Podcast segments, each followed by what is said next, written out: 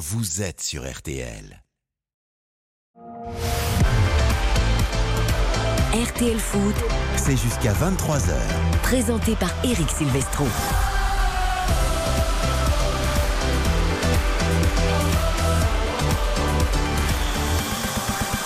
Bonsoir à tous, ravi de vous retrouver pour RTL Foot, 20h, 23h, la suite de la 29e journée avec un sacré duel tout en haut du classement, enfin presque tout en haut du classement, entre Rennes et Lens, candidat annoncé et déclaré au podium en fin de saison au Roison Park. Philippe Audouin, salut mon Philippe Salut Eric, effectivement. Ça sent la match- grande soirée. Ah oui, ça sent euh, le beau football déjà entre Rennes et Lens et ça sent le match important dans la course à l'Europe, voire au podium et évidemment dans un stade plein comme d'habitude à Rennes, ça promet. Ouais, et je ne sais pas si Lens jouera en jaune. En tout cas, il y aura du rouge, il y aura du jaune, peut-être comme pour Bayern Dortmund, le classiqueur en Allemagne. Ce sera notre sujet principal du Conseil de l'Europe après 20h30 avec David Lortelari et Bruno Constant. Ce sont les rouges hein, qui cartonnent pour l'instant 4 buts à 1. Les joueurs du Bayern en démonstration face à Dortmund. Elle a mal choisi peut-être sa couleur ce soir, que voulez-vous. Mais ça lui va très bien après le vert hier, le jaune aujourd'hui. Karine Galli, bonjour. Bonjour Eric, bonjour à tous. Je vais essayer toutes les couleurs de l'arc-en-ciel puisque hier, je vous avais annoncé une très belle soirée, ça a été une purge absolue. Donc là, je vous en supplie, amis René et amis Lensois, offrez-nous du spectacle. C'est le printemps, il y a du jaune, il y a de la couleur. On veut se régaler parce que hier, c'était terrible. Ouais, c'est bien que vous ayez mis du jaune parce qu'on nous on guette le soleil, hein, mais on a, en Ile-de-France en ce moment c'est un peu compliqué. Ah oui, t'as quand même une chance sur deux de finir avec un grêlon sur la tête. Ouais, c'est un peu compliqué. Remarque à Auxerre, et Baptiste Durieux sera avec nous dans une dizaine de minutes pour le replay de Auxerre 3. Il faisait beau avant le match. Le match n'a rien donné. D'un seul coup, il s'est mis à pleuvoir. Auxerre a marqué. Auxerre est sorti de la zone rouge. Et ensuite, arc-en-ciel sur la baie des Champs. Comme quoi la météo parfois. Bonsoir Xavier Domergue. Bonsoir Eric, bonsoir à toutes et à tous. Vous, vous êtes tout en bleu, comme le ciel qu'on a envie de voir. Le ciel bleu du printemps et de l'été. Et de la Ligue 2, ça rime avec le bleu. Oui, la Ligue 2 c'est en cours, début des deuxième période sur toutes les, les pelouses. On rappelle qu'en ouverture, un petit peu plus tôt dans cette journée, Saint-Etienne s'est imposé 2 à 0 face à- au Chamois Niortais. Pour le moment, Sochaux mène 2 buts à 1 sur la pelouse de Bastia. Pourtant, le Sporting Club de Bastia menait 1 à 0. Dijon, c'est l'une des sensations pour le moment, mène 1 à 0 sur la pelouse du Stade Malherbe de Caen. Grenoble 1 à 0 également à domicile face à Amiens 0 à 0 entre Metz et Laval. Nîmes mène 2 à 0 face à Annecy. 1 à 0 pour le Havre sur la pelouse de Pau qui fait un pas de plus encore vers la Ligue 1. Les Havrais de, Mathieu Bonnemer 0 à 0 entre Rodez et Quevilly-Rouen et deux buts partout. C'est le match fou pour le moment de cette soirée entre Valenciennes et le Paris FC. Et puis j'ai une petite dédicace à faire. Il y a un auditeur de moins ce soir qui n'écoutera pas exceptionnellement cette soirée entre Rennes et Lens à l'antenne de RTL alors que c'est un fidèle auditeur de RTL Foot. C'est Thibaut que je salue, il fête ses 18 ans. Demain, il fait une soirée ce soir pour euh, ses 18 ans. Et je lui ai dit, bon, t'as le droit de pas la radio exceptionnellement, mais on parlera quand même de tes 18 ans. C'est Bon beau, anniversaire 18 ans. Thibaut. Ah Bon anniversaire. On aimerait bien revenir à nos 18 ans. Oh, qu'on aimerait bien. Ah oui. Oh, que oui, qu'on C'était aimerait bien. hier, c'était hier. Euh, avant avant-hier quoi. Pour Karine, c'était plus près que pour nous. Voilà. Oui mais le problème c'est que vous savez très bien que les femmes c'est en année, en année chien que ça se compte donc on se fait avoir. Mais non, mais non, il faut pas raisonner comme chiens. ça. On a Eh les oui. chiens. 20h08, tiens, il à la réalisation, qui est une jeune femme fantastique. Et elle est tout proche des 18 ans, justement, avec Geoffrey. 20h, 23h, RTL Foot, c'est parti. Bonne soirée à tous. Eric Silvestro. RTL Foot. Le Roison Park avec Philippe Audouin, lui aussi, c'est 18 ans. C'était enfin, avant, allez, avant-hier, peut-être, Philippe. Peut-être pas hier, Ah, mais c'est- avant-hier. C'est encore plus loin pour moi, je crois. C'est pas grave, il garde les jambes, il garde le sourire, il garde la pêche. Surtout pour un Rennes-Lens ce soir au Roison Park, on découvre les compos avec toi. Est-ce qu'on a la même équipe qu'à Paris On rappelle que Rennes a gagné au parc quand même. Euh, Rennes reste sur une victoire euh, euh, effectivement épatante au Parc des Princes il y a 15 jours. Une victoire qui a fait le plus grand bien parce que Rennes est quand même dans le dur depuis plusieurs semaines. Mais c'est justement, c'est peut-être la victoire déclic qui va redonner confiance à tout le monde. Et euh, pour ce qui est de la composition euh, de l'équipe euh, rennaise, eh bien, on part avec une charnière à 3 avec. Euh, alors il y, avait un tout petit doute sur Madame Mandanda mais je ne sais pas si c'est un poisson d'avril et du coup je n'ai même pas vérifié Il est là, Euh, il est là. il est là, donc ça va, c'est un poisson d'avril.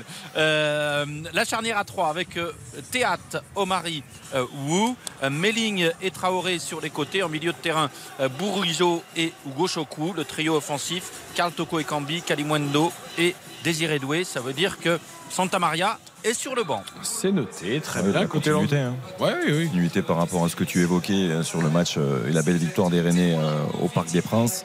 Euh, simplement Melling qui entre au poste de, de piston gauche à la place de Truffert qui est blessé et absent ce soir.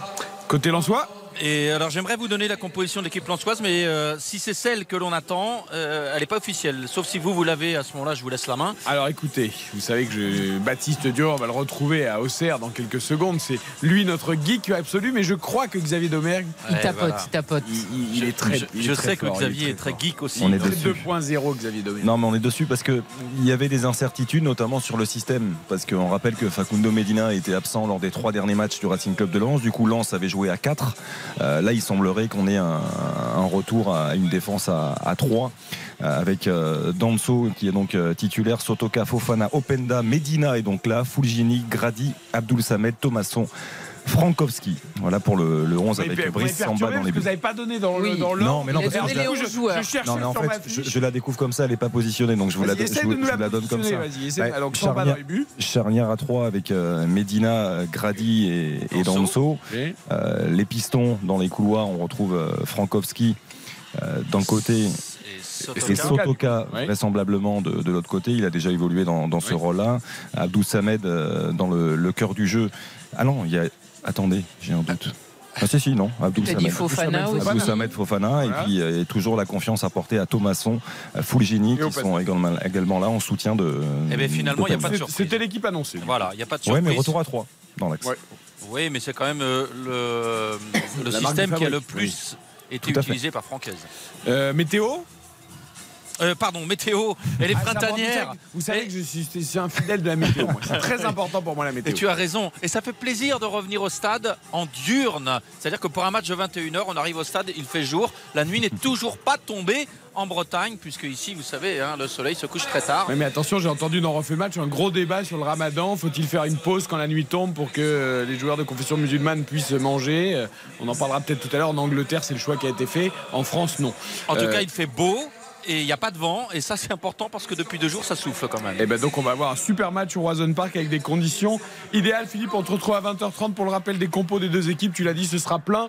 Et on espère un beau match entre Rennes et Lens. Deux équipes qui n'ont pas pris de but depuis deux matchs, chacune de leur côté. Est-ce que ça va influer sur vos paris? On va le voir tout de suite. RTL Foot, Le replay. Alors le replay, ce sera avec Baptiste Durieux dans quelques petites minutes. Est-ce qu'on peut lancer le jingle Paris? Avant de retrouver Baptiste à la baie des Champs pour Auxerre euh, 3 Les cotes sont très élevées. Écoutez bien, 2,85 la victoire rennaise à domicile, 10 euros de mise et 28,50 euros de gagné, 3,25 le match nul et 2,55 la victoire. Euh, Auxerrois, c'est pas du tout, Lensoise. Je suis moi aussi dans le replay déjà. Euh, donc des cotes élevées, Karine. Oui, et moi je vais vous proposer une cote à 8,50 avec un my match. Le résultat, je vois un match nul. Les deux équipes qui marquent, c'est un grand oui. Donc euh, j'espère que les joueurs vont être inspirés ce soir. Je vais tenter également un score exact multichance 1-1 ou 2-2 et buteur multichance Arnaud Kalimwendo du côté de Rennes et Seko Fofana du côté de euh, Lens. Pourquoi? Ben, C'est pas compliqué. hein. Fofana a marqué lors du dernier match, Kalimwendo a marqué lors du dernier match, donc euh, je prends pas vraiment La beaucoup. série, la confiance. Voilà, de risques euh, concernant les buteurs. Cote à 8,50. C'est noté. Euh, Xavier. Bah, j'ai dû un petit peu euh, rechercher, innover, Oui. parce qu'on était Vous d'accord avec, euh, avec Karine. On était effectivement. Donc on a bien fait d'en parler, d'échanger un petit peu avant, le- avant l'émission. Euh, donc je suis parti sur une victoire de Rennes. Quand on regarde les dernières confrontations, c'est pas forcément ce qu'il y a de plus facile, dans le sens où Lens serait sur 5 matchs sans défaite, je crois, en Ligue 1 face au, au Stade Rennais. Mais bon, victoire de Rennes. Les deux équipes marquent, c'est un grand oui euh, également. Score exact, multichance, 2 buts à 1 ou 3 buts à 2. Buteur multichance, Seko Fofana ou Désiré Doué. Ça nous fait une cote de 15. 15 pour Xavier Domergue, la cote ce soir donc de ces paris entre Rennes et Lens. Il y a une cote qui était belle et qui est remontée, en tout cas c'est celle du maintien de Auxerre en Ligue 1. Auxerre n'est plus relégable avant les matchs de demain après sa victoire face à 3 1 à 0. On en parle juste après la pub avec Baptiste Durieux, ce sera le replay de Auxerre 3. RTL Foot. présenté par Eric Silvestro. RTL Foot, Le replay. Le replay comme tous les samedis du match de 17h, il opposait deux équipes en lutte pour se maintenir en Ligue 1. Auxerre et 3 à la baie des Champs, succès des Auxerrois 1-0, but de Nyang à la 73e minute, c'était sous les yeux avec le commentaire, vous l'avez entendu dans Refait le match et dans RTL Soir avec Vincent Parisot de Baptiste Durieux qui est resté tout seul dans la tribune de la baie des Champs. Il faut parler doucement, maintenant il faut parler fort maintenant. Ça va Baptiste? Salut Eric, salut tout le monde. C'est passé un peu par tous les états. Il est tout seul. Ça lui fait du bien. Il fait, il fait, un, il fait un peu des, tu vois, des, des plans sur sa vie, tout ça. ouais.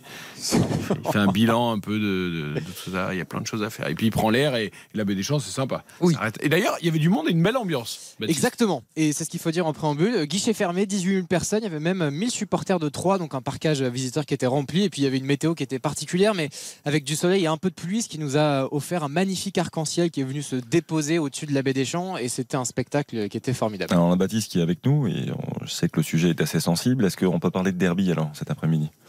Alors, euh, c'est pas la même région. Néanmoins, d'un point de vue kilométrique, oui, parce qu'il y a. En dessous des 100, ça, ça passe, Voilà, il y a 75-80 km, Bon. mais euh, après oui, c'était un derby. Les supporters se sont un peu harangués. Il y avait bon euh, une ambiance, hein, effectivement un peu de derby, mais il n'y a pas de rivalité. euh, vraiment, c'est pas Lyon-Saint-Etienne et c'est pas euh, c'est pas Lille-Lens quoi. Il y avait beaucoup de rivalité en revanche au classement entre Ah oui. les deux équipes, puisque Auxerre était avant le coup d'envoi 17e avec 23 points et 3 18e avec 21 points. À l'arrivée, évidemment, Baptiste, la bonne opération, elle est pour Auxerre qui s'impose 1-0, qui met 3 à 5 points et qui, en attendant les matchs de Brest et Strasbourg demain, eh sort de la zone de relégation. Exactement. euh, ça vient confirmer les, bonnes dernières prestations. C'est la troisième victoire en, six matchs euh, pour, euh, pour la JOCR qui n'a pas fait un grand match aujourd'hui. C'est c'est trois hein, qui a été meilleur dans le jeu, à l'image de, de Wilson Odobert notamment, qui a été, qui a été plutôt bon, à l'image d'Agoubé également, qui, qui aurait pu marquer d'ailleurs le milieu de terrain troyen. Mais effectivement, Auxerre a été un peu plus incisif. Et puis l'histoire, c'est ce buteur, Mbanyang, qui est, il faut bien le rappeler, extrêmement chahuté ici, qui n'est pas en odeur de sainteté, qui est très critiqué, qui est Ablin qui a commencé titulaire. Hein Ouais, tout à le, fait. le c'est- joueur prêté par Rennes. le Exactement. Exactement, c'est Albin qui est le remplaçant parce qu'effectivement Mbanyang euh, euh, est, est sur le banc. Euh, donc, euh, donc euh, voilà. Et puis il faut vraiment rappeler qu'il est très chahuté ici, qu'il est critiqué, qu'il est sifflé. Le speaker est même parfois obligé de calmer un peu les ardeurs des supporters tellement Mbanyang est critiqué. Et résultat, c'est lui qui marque ce but qui est extrêmement important évidemment dans la course au maintien. Sur une passe d'ailleurs d'un autre remplaçant, Ouais. Nuno D'Acosta. Donc on a tout changé fait- du côté de Pellissier. Voilà, qui a fait une superbe entrée d'ailleurs. Il faut insister là-dessus. Alors Mbanyang, à part son but, effectivement, il n'y a pas grand-chose, mais D'Acosta, il a été virevoltant sur son côté droit, beaucoup de vitesse, beaucoup de précision. Il a fait beaucoup de bien. Je, je trouve, ouais, hormis une occasion ratée où Mbanyang lui a, lui a offert vraiment un véritable caviar pied gauche, il a raté son plat du pied, mais c'est vrai que Dacosta a apporté beaucoup. Je trouve que Christophe Pellissier a fait des changements très intéressants, il a pris des risques. Quand tu fais rentrer euh, Dacosta et Nyang, quand tu passes à, à deux véritables euh, attaquants axiaux avec euh, Gaëtan Perrin aussi qui a beaucoup apporté dans cette capacité euh, à venir défier les, les adversaires en permanence, à provoquer, dans, à provoquer le 1 contre 1, je trouve que ça a beaucoup changé les choses. Après, pour Mbanyang, euh, Baptiste le rappelait très justement, chahuté, c'est vrai, il est resté sur 11 matchs sans marquer. C'est son Mm. quatrième but simplement cette saison en Ligue 1. On attend plus forcément d'un joueur de cette expérience-là. Il n'est plus marqué depuis le 28 décembre dernier. C'était face à Monaco. Oui, c'est- voilà, c'est très bien. Il offre, la, il offre la victoire cet après-midi et ça comptera peut-être pour le maintien euh, de la GIA, mais il faut pas oublier en fait toutes les déceptions qui en- entourent ce garçon parce qu'au final à chaque fois il a des chances qui lui sont redonnées parce qu'on t'explique que c'est un potentiel que c'est un talent mais à un moment déjà il vieillit et puis il a jamais confirmé ce qu'il aurait dû confirmer cet après-midi ça marche mais euh, voilà moi celui qui me bluffe mais je sais plus je crois que c'est Quentin qui en disait le plus grand bien la dernière fois c'est quand même Touré qui à la base bon Ah, euh, m'a pas euh, bouleversé avec Marseille. Au final, c'est très bien qu'il soit prêté dans un autre club où il a du temps de jeu. Et en fait, il est vraiment en train de s'imposer. Il s'aguerrit.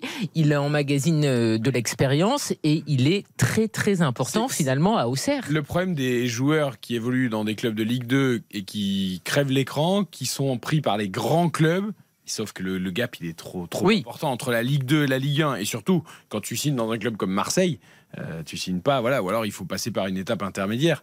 C'est compliqué de dire non à Marseille quand Marseille vient te chercher. Voilà. Mais là, finalement, l'étape intermédiaire, c'est d'être prêté à Auxerre et c'est très bien parce que honnêtement, il a changé le visage de la GIA qui est beaucoup mieux défensivement. Joubal a fait un beau match aussi, mais Touré, lui, il enchaîne vraiment les Ouais. bonnes Et rencontres. Et, j'y croyais vrai- pas. C'est notamment vrai, je trouve, pour les défenseurs centraux. Si vous regardez bien, regardez même les Saliba, les Todibo, Ouais. euh, les Christopher Julien. Il y a des joueurs qui sont peut-être partis trop vite, trop tôt dans des grands clubs, soit en France, soit à l'étranger. Et en fait, ils ont besoin d'un. En plus, c'est un poste où il faut un minimum de, de- voilà, de, pas d'expérience, mais de maturité Ouais, peut-être, sûr. Xavier. Et c'est vrai que c'est peut-être plus difficile. Toujours l'importance des prêts. Moi, moi je pense que quoi, mais- je, je pense qu'effectivement, surtout pour un défenseur central, tu le disais, pour emmagasiner, des minutes, euh, de l'expérience bien sûr, du, du rythme aussi, euh, il faut pas hésiter à faire ce choix-là, de choisir un club euh, inférieur, euh, moins prestigieux certes, mais avoir du temps de jeu. Le temps de jeu, ça, voilà, ça, ça peut, ça peut tout changer dans, dans la capacité d'un joueur à prendre de la confiance, à répéter les, les bonnes performances. Et par rapport à ça, je trouve que euh, effectivement, Isaac Touré a, a énormément apporté, apporte beaucoup à la JOCR. Je trouve qu'il y a un joueur aussi qui est le symbole de ce qui va bien en ce moment pour la GIA, c'est euh, que c'est un, Ah oui, milieu, un milieu de terrain de, de- de formation qui dépanne en troisième centrale. On rappelle que Julien Janvier était sur le banc, c'est lui qui, qui a été préféré en, en troisième défenseur central. Euh, Baptiste, tu me contredis si je me trompe, mais il y a la blessure de Mensa très tôt dans le match qui demande euh, à fait, ouais. à la GIA de se réorganiser avec euh, Cézatka qui du coup passe à, à gauche, Raveloson qui finit piston droit. En fait, il joue à tous les postes et je trouve qu'il s'en sort très bien. Peu importe où il joue, je trouve qu'il est, il est régulier, il est, il est performant. Vous avez parlé du buteur Mbaye Nyang, entré en cours de jeu, tout comme Nuno da Costa, buteur et passeur. Donc, on va écouter Mbaye Nyang à ton micro, Baptiste. Après ce succès, donc 1-0 de OCR qui sort de la zone de relégation. Oui, c'est vrai, c'est une victoire importante. Ça fait du bien. De la fierté parce que je j'ai jamais lâché. Donc après, aujourd'hui, c'était. En fait, je me dis, bah voilà, finalement, mon travail l'a payé. Et maintenant, c'est à moi de continuer pour donner les meilleures réponses parce que je sais que j'ai- souvent été chahuté par les supporters. À tort ou à raison. Après, ça, c'est chacun. C'est chacun euh, sa, sa liberté de penser, mais des fois, je trouvais ça injuste. Aujourd'hui, c'est une réponse que je voulais leur donner. Je, pense que. Aujourd'hui, on va faire place à l'hypocrisie parce que maintenant, tous ceux qui disaient, euh, tous ceux qui disaient, qui sifflaient, aujourd'hui, je pense qu'ils sont, ils sont très contents. Donc, c'est le plus important. Je suis pas sûr que ça soit la bonne déclaration, Mbaye Nyang. Non, mais c'est surtout que les gens, ils applaudissent parce qu'il y a la victoire. Mais Eh bien sûr. Et c'est Mais pas... Le but, le but, alors, il faut le mettre, hein, mais Oui, bon, il a, il- voilà. il a qu'à glisser le ballon de Dacosta Ouais. pour du fil. Non, mais là, les, ça les fait un peu- supporters sont heureux de la victoire, mais ça ne change rien à ce qu'ils pensent des prestations de Nyang qui sont trop insuffisantes depuis qu'il est arrivé à la GIA. Je veux dire, euh, il mélange un petit peu tout. Baptiste, un peu suffisant dans ses propos, là, Mbaye Nyang. On lui enlève rien ses qualités à ce joueur, et puis au fait qu'il ait marqué le but important ce soir, mais je sais pas, là, là, le côté revanchard. Alors, au début qu'il le signale comme ça, j'ai souvent été chahuté, bon, ok, ça s'entend. Mais derrière, le côté, c'est l'hypocrisie. Maintenant, tout le monde va me dire Oui. que. Enfin. Il n'y a personne qui a non plus à acclamer Nyang pendant ouais. 10 minutes. Il n'a pas, une, scandant il a pas nom, hein. hola, euh, Baptiste. Non, non, il a pas eu de hola du tout. Et puis, euh, euh, faut bien rappeler, fatalement, on est en radio, donc on n'a pas l'image. Moi, il était en face de moi, euh, euh, Mbaye Nyang, et il y avait cette espèce de petit sourire en coin, un Eh petit oui, peu oui. ironique, un peu content.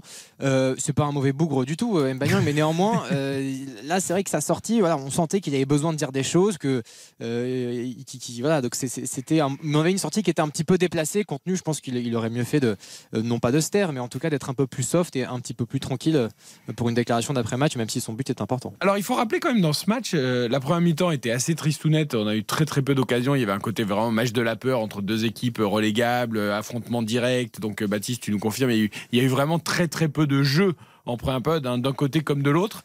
Et finalement, paradoxalement, c'est qu'en 3 a plus joué et a plus poussé en seconde période que Auxerre a fini par marquer. Exactement. Euh, et d'ailleurs, la seconde période, la première était aussi à l'avantage de, de 3, la seconde période aussi d'ailleurs. Il y avait eu euh, beaucoup d'occasions, euh, notamment euh, une frappe de, Ronnie Lopez. Il y a eu Odobert aussi qui, qui s'est vraiment retrouvé dans la surface de réparation un certain nombre de fois. Il y a eu cette frappe aussi, je vous en ai parlé, du, du milieu de terrain troyen qui était vraiment dans la surface de réparation à fil d'un cafouillage. Enfin, des grosses occasions assez franches du côté de 3. Puis effectivement, un peu sur un malentendu, complètement, complètement contre le cours du jeu. C'est c'est Auxerre qui, qui a marqué avec euh, ce beau mouvement collectif et puis euh, ce travail de Mama Baldé qui a été extraordinaire. Et puis voilà, Mbanyang, sur ce genre de situation-là, il nous rappelle qu'effectivement, c'est un buteur d'expérience et un buteur de, grand talent. Par rapport à ce que tu, tu disais, Eric, tu as raison d'insister là-dessus, parce qu'à l'arrivée, il y a quand même 27 tirs. Euh, on parlait d'une domination troyenne. Baptiste a complètement raison. Je crois qu'ils ont fini avec 68% de possession de balle. Euh, malgré tout, c'est voilà, c'est Auxerre qui s'impose. Mais sur les, les 27 tirs, il y en a 14 côté troyen, donc 13 du côté des, des Auxerrois. Sauf que sur les 14 Ouais. de l'Estac, peu de il y en a cadrés. deux cadrés. Deux. Deux. Ah oui. Donc euh, malheureusement, tu peux pas espérer mieux. Euh, Aujourd'hui, les Stacks se retrouvent dans une position très très difficile, parce qu'il faut quand même le, le rappeler, le préciser.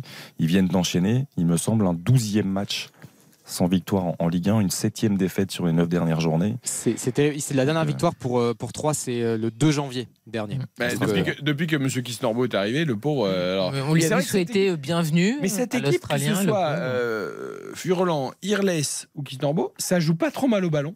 Sauf que ce n'est pas réaliste, ce n'est pas efficace et surtout c'est friable derrière. Donc à l'arrivée, ben, c'est une équipe qui est pas désagréable à regarder, mais qui enchaîne les mauvaises perfs. Quoi. Et C'est- qui est inconstante aussi. Parce qu'on parlait d'Odobert. Odobert, c'est un joueur fantastique. Mais là, on l'a vu. euh, Baldé, on a- dehors, on a- pas mal. on a Enfin, vu il, son- était, il était pas titulaire. Oui, non, il est rentré parce qu'il était un peu fatigué, je crois, de ses déplacements avec la, Guinée-Bissau. Mais euh, je- Odobert, c'est le symbole, je trouve, de cette saison troyenne. C'est-à-dire qu'il est capable de faire des, des exploits. C'est un joueur qui est euh, tellement rempli de talent, sauf qu'il est capable de disparaître aussi pendant plusieurs mois. Et, ça, c'est un souci. C'est une équipe qui, n'est pas du tout constante, qui propose un visage offensif. Donc quand on aime le foot, on aime euh, voir jouer l'Estac parce que euh, ça joue, ça prend des risques. Mais derrière, comme tu l'as très bien dit, c'est pas, pas suffisamment solide. Et on disait 12e match en victoire. Il y a eu un seul succès, le succès dont parlait Baptiste à Strasbourg le 2 janvier dernier. C'est le seul sur les 20 derniers matchs de championnat. Donc avec tout ça, ça, semble, ça semble difficile de se maintenir. Surtout avec le passif de, de l'Estac qui fait l'ascenseur, comme, comme des clubs comme Metz. Euh, voilà, c'est terrible. Mais effectivement, derrière, il y avait, bah, comme d'habitude, un Salmier, Adil Rami aussi, qui était titulaire et, capitaine, et puis Palmer Brown. Et c'est vrai que cette, euh, cette charnière avec ces trois-là, euh, voilà, j'ai pas envie de les critiquer aujourd'hui particulièrement, mais pas la sécurité sociale. Et écoutons Tierno Baldé justement à ton micro aussi, le Troyen, après ce match une nouvelle fois frustrant, puisqu'il n'y a pas de points à l'arrivée et trois continuent de s'enfoncer plus que jamais vers la Ligue 2. Forcément, ça va donner un coup au moral, mais on ne va rien lâcher. On va, on va se donner jusqu'au bout dans tous les cas. ça fait beaucoup, mais comme on dit, on va rien lâcher. Ça se trouve qu'ils vont faire des erreurs. Nous, on va, on va continuer jusqu'au bout en tout cas. Ouais, ils vont essayer. C'est très court, il n'y a pas grand chose à dire. Il y a, trois clairement la, semaine prochaine. Non, mais il y a trois clairement la semaine prochaine. Et je regarde, il y a Ajaccio Auxerre. Mmh. Là, Auxerre, euh, une nouvelle fois, match contre un concurrent direct. Oui, il faut battre. S'ils battent 3 et Ajaccio, euh, Auxerre, vraiment, euh, peut-être que. Parce qu'on rappelle quand même qu'Auxerre avait perdu un match important euh, juste avant la, coupure internationale face à Strasbourg. Une défaite euh, face à un concurrent direct, c'était un rendez-vous très important, même si aujourd'hui on regarde ce match comme un, simple accro, parce que je crois que c'est la seule défaite sur les huit dernières journées de Ligue 1, donc ça veut dire que ça va bien mieux du côté de la GIA et ça se confirme. Oui, parce que là ils, mettent 3 à 5 points, Ajaccio est aussi à 5 points mais avec un match en moins, donc tu peux les laisser au minimum euh, à 5 points également la semaine prochaine, donc pour Auxerre ça se confirme. Pellissier il était comment d'ailleurs Baptiste, tu l'as vu il, est un peu bon, soulagé on imagine, mais... Oui, très, très soulagé comme, comme tout le monde d'ailleurs, on a senti qu'effectivement c'était un succès important. Il était très actif sur son banc. Euh, il pleuvait des cordes pendant un moment et, il était quand même, euh, quand même pas du tout protégé avec sa, avec sa capuche là. On en va dire un kawaii avec un, père de famille en vacances qui part en randonnée avec les enfants. Et il était, non, il, était à fond, extrêmement engagé dans sa une image des pères de famille. Je vois que c'est quand même pas sympa. C'est incroyable parce qu'on croirait que c'est la vie de Baptiste alors que pas du tout. on croirait qu'il nous raconte ses vacances d'angoisse avec ses enfants alors que non. Eh non, pas du tout. Pas encore. Pardon, non, mais il était effectivement très rassuré. Après Pellissier, c'est pas quelqu'un qui est très expressif. Il est un petit peu taiseux, mais on sentait en tout cas beaucoup de soulagement, euh, même si euh, il a quand même été assez critique par rapport au contenu. On en a parlé en préambule. Euh, Auxerre ne méritait pas forcément de gagner aujourd'hui et il est tout à fait conscient que les échéances qui arrivent vont être extrêmement importantes et qu'il faudra faire beaucoup mieux si Auxerre veut se maintenir dans la sérénité. Pour conclure, on en parlait en ouverture de session de ce replay. C'est vrai qu'il y avait un sacré public, je trouve, à la Baie des Champs ce soir. Ah ça nous a rappelé quelques belles heures, mais c'était pas pour les mêmes raisons parce qu'Auxerre brillait en championnat et en Coupe d'Europe également. Et là, bon, je sais pas si c'est le danger de la relégation ou quoi et que tout le monde se mobilise, Karim, mais c'est vrai qu'il y avait une vraie belle ambiance. Oui, mais cette année, ils ont des très très belles affluences. À euh, la GIA, il y a quand même des clubs cette année qui sont quasiment tout le temps pleins, que ça soit dans la difficulté ou pas, ils sont présents. Je veux dire, à Strasbourg aussi, c'est une saison galère et ils sont quasiment à guichet fermé à chaque fois. Et la GIA, depuis qu'ils sont revenus en, Ligue 1, ils avaient même mis, je me rappelle, il y a quelques semaines, une banderole en disant prouvez-nous qu'on doit continuer à vous soutenir. C'est quand même plus intelligent de mettre ça que les cassez-vous, mouiller le maillot et compagnie qu'on peut voir. Et finalement, d'ailleurs, ça avait été, euh, je crois, c'était le match euh, face à Lyon et il l'avait d'ailleurs euh, gagné. Donc les supporters sont derrière la GIA. Ça fait tellement longtemps qu'ils attendaient un retour en, Ligue 1 qu'ils sont vraiment là pour les supporter, les encourager. Il y a 9500 abonnés quand même à la GOCR. Il y a un taux de remplissage qui est quasiment de 87%. c'est à guichet fermé. C'est la septième fois que ça arrive cette saison. Donc oui, il y a un vrai engouement populaire. Et moi, je peux vous le dire, j'étais plus de deux heures avant le match autour de la baie des Champs. Il y avait du monde partout. Ce qui est Chablis. ça. la du Chablis, avec modération. Hein. Ce qui est vraiment pas le cas dans tous les clubs de, de Ligue 1 et qui plus est les clubs qui galèrent un petit peu cette saison. Donc effectivement, voilà, c'est toujours formidable la Baie des Champs. Moi, je trouve que ce stade est, vraiment, est vraiment génial. Bah, c'est un vrai stade de foot, c'est un club euh, emblématique, c'est un stade qui est chargé d'histoire et c'est vrai que de le revoir comme ça euh, rempli, et comme le disait très bien Karine, c'est le cas depuis le début de la saison. Donc ça aussi, il faut s'en féliciter. Mais voilà, Auxerre s'en sortira grâce à ça, grâce au soutien de, ce public. Et, mais quand on a la chance d'y aller, c'est un stade qui fait qui est pour certains un peu vieillot, mais moi, je trouve que c'est un stade qui, qui, pue le football. Quoi. Ah bah Quand tu t'approches de ce stade-là, c'est voilà, as des images qui te reviennent, as des bon, on va pas tous les passer en revue parce qu'il y en a, il y a beaucoup trop de, de, grands joueurs qui sont passés par la GIA, mais tu as plein d'images qui reviennent et, ça fait plaisir de voir la GIA se, se, sortir de ce pas difficile. Baptiste, vous fermez à clé, vous rendez bien les clés au gardien, vous partez pas avec la bouteille non plus, n'oubliez pas de Chablis. partir avec la caisse surtout. Ah, la caisse, dans le coffre. Les caisses, les, caisses, mais dans le coffre. Euh, soyez prudents sur la route du retour, Baptiste. Merci beaucoup. Merci à vous, c'était un plaisir. Plaisir. On se retrouve demain Merci, à Baptiste. pour le PSG Lyon Merci. de demain Salut, soir. Baptiste. Durieux, le replay de ce OCR 3 cet après-midi. RTL Foot. Présenté par Eric Silvestro. 20h31 sur RTL, le point sur les scores de Ligue 2 avec Xavier Demergue avant le rappel des compos de Rennes-Lens. C'est notre affiche du soir coup d'envoi dans 29 minutes. Eh bien, figurez-vous qu'il y aura peut-être un, bon coup à jouer pour les Girondins de Bordeaux. Ah. Il reste encore un quart d'heure. hein. On est euh, ne mène plus. un quart d'heure, voire 20 minutes sur certaines pelouses. Deux buts partout. Le Sporting Club de Bastia a égalisé face aux, aux Sochaliens. Caen, on a fait de même à Dornano, un but partout face à, à Dijon. Grenoble mène 2 à 0 face à Amiens. Metz mène 1 à 0 également face à, Laval. 3 à 0 pour Nîmes contre euh, Annecy. Toujours 1 à 0 pour le Havre sur la pelouse de, Pau. Rodez, Quevilly-Rouen, c'est 1 à 0 également et 3 buts partout.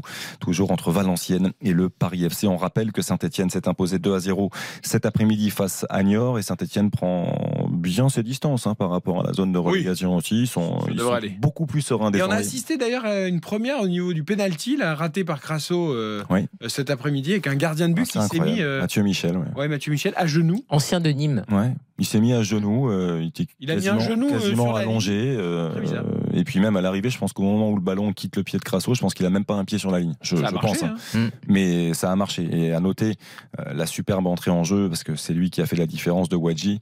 Wadji qu'on avait découvert la, saison dernière avec Karabag, qui avait joué, affronté l'Olympique de Marseille. Et c'est vrai qu'il est rentré, il met doublé. Et euh, il change beaucoup, beaucoup de choses. Moi, si je mets un genou à terre, je sais pas si je me relève. hein. C'est con. Mais bientôt, ils pourront plus, les gardiens. hein. Bien sûr. Ah ben, Ils ont plus bientôt ils seront de de dos, les yeux bandés. Comme ça, Ouais. on est sûr qu'ils arrêteront en fait, plus le penalty. bientôt, il y aura penalty raison. but. En fait, ce sera. Ah bah, on va même plus tirer le penalty. bah voilà. Le gardien, il- comme tu dis, il faudra qu'il ferme les yeux, qu'il s'attache au poteau. Ah non, c'est grotesque. C'est vrai que les gardiens, ils ont jamais le droit de rien. Non, mais c'est incroyable. Mais Euh, c'est- comme un, un petit peu, j'ai envie de revenir sur, ce, sur cette main de Sako hier. Vous avez vécu. Ah non, mais là, il y avait complètement penalty. Oui, mais j'ai bien Ah. aimé l'échange qu'il a eu avec l'arbitre. Ah oui, tu a montré en fait, je fais comment? Parce que je suis en déséquilibre. Est-ce que Ah, j'ai il est le temps? Est-ce que j'ai le temps de mettre mes mains derrière? On Est-ce peut que pas, je surtout s'il fait ça, il tombe. Mais bien sûr, il peut pas. Il tombe la tête il la première. fait voilà, une aile de pigeon Non, avec mais oui, son mais bras. c'est c'est un geste Ça naturel. fait longtemps que vous n'avez pas fait d'aile de pigeon, non? Bah, et vous avez jamais vu un pigeon s'envoler?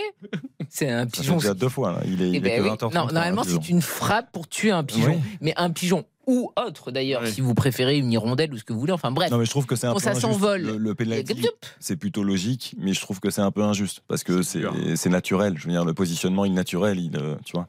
Ah oui, non, mais là, il y avait pénalty parce que le ballon partait euh, cadré. Le problème, c'est que c'est cadré. en Je suis d'accord. Bah oui. Je suis d'accord. Euh. Philippe Audouin, le rappel des compos de Rennes-Lens ce soir, coup d'envoi 21h. Euh, un jour, on va faire des positions comme ça, on va tester. on va tous retrouver le nez par terre dans le gazon. Euh, Rennes-Lens, les compos.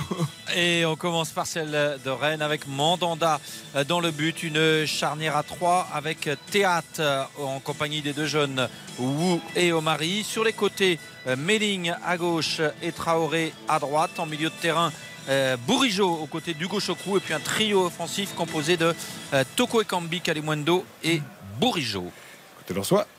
Et côté euh, Lensois, défense à 3 également, puisque Medina est de retour euh, après blessure. Euh, Grady, Danso et Medina devant Brice Samba, évidemment. Sur les côtés, Sotoka et Frankowski, Abdul Samed et Fofana dans le cœur du jeu en milieu de terrain. Et puis le trio offensif, Fulgini, Thomasson et Openda. Super, on te retrouve dans une vingtaine de minutes, Philippe, pour l'avant-match, l'entrée des équipes sur la pelouse et l'intégralité évidemment de ce Rennes-Lens dans RTL Foot. On va marquer une courte pause. Le Conseil de l'Europe nous attend. Le classiqueur, la démonstration du Bayern face à Dortmund. Ça s'est terminé 4-2, mais il y avait 4-0 et ça faisait très très mal aux jaunes et noirs. Et puis en Angleterre, le mano à mano entre Arsenal et City se poursuit. Même score, même victoire 4-1 pour les deux équipes cet après-midi. Pour Chelsea, c'est plus compliqué. Ils doivent regretter Thomas Tuchel. Eric Silvestro. RTL Foot jusqu'à 23h. RTL Foot, le Conseil de l'Europe.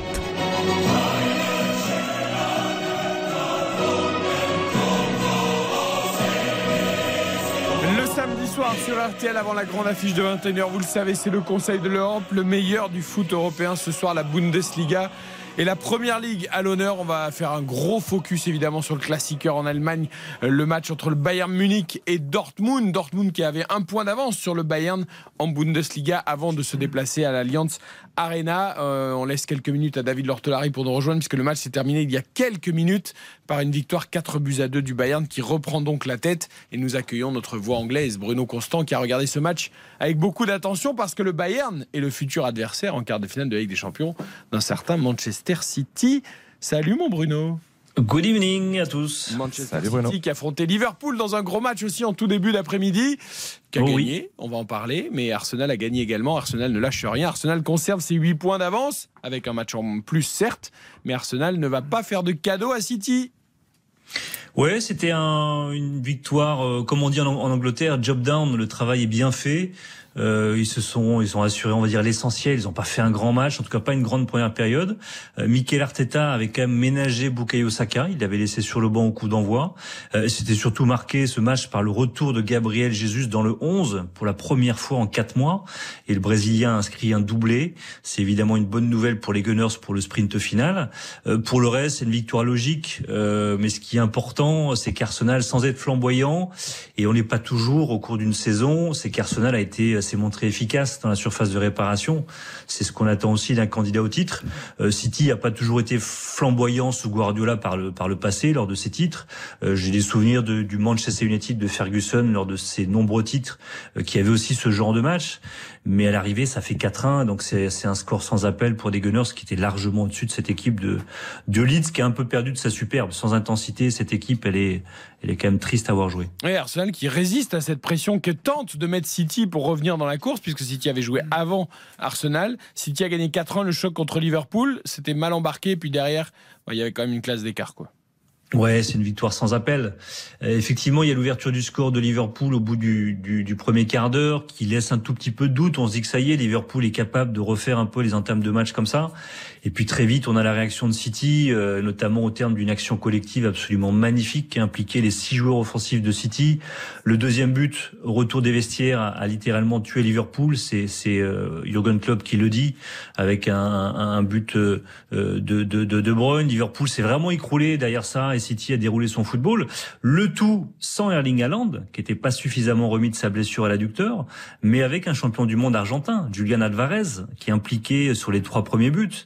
Euh, on le sait, il est beaucoup plus mobile qu'Haaland, il est plus dans l'esprit, on va dire, de l'ADN de Guardiola. C'est un peu le fameux faux neuf qui décroche, qui rend le jeu de City plus imprévisible qu'avec Haaland.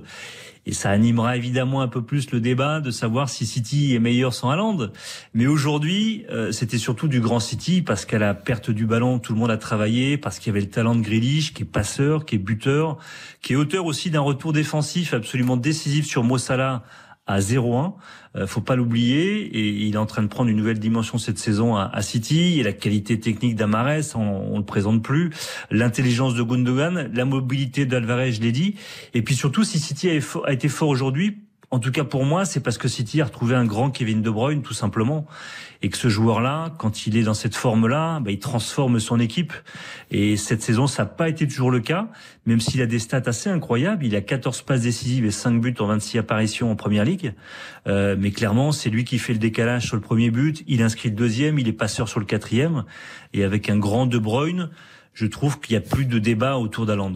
Est-ce qu'il y a un changement de sélectionneur aussi qui aide, peut-être, du côté de, des Diables Rouges? Selon non, Stéphane que... J'ai bien écouté, il est bien meilleur aussi avec la Belgique. Non, mais Kevin De Bruyne, c'est un joueur fantastique. C'est un, un, génie, une qualité de passe hors du commun.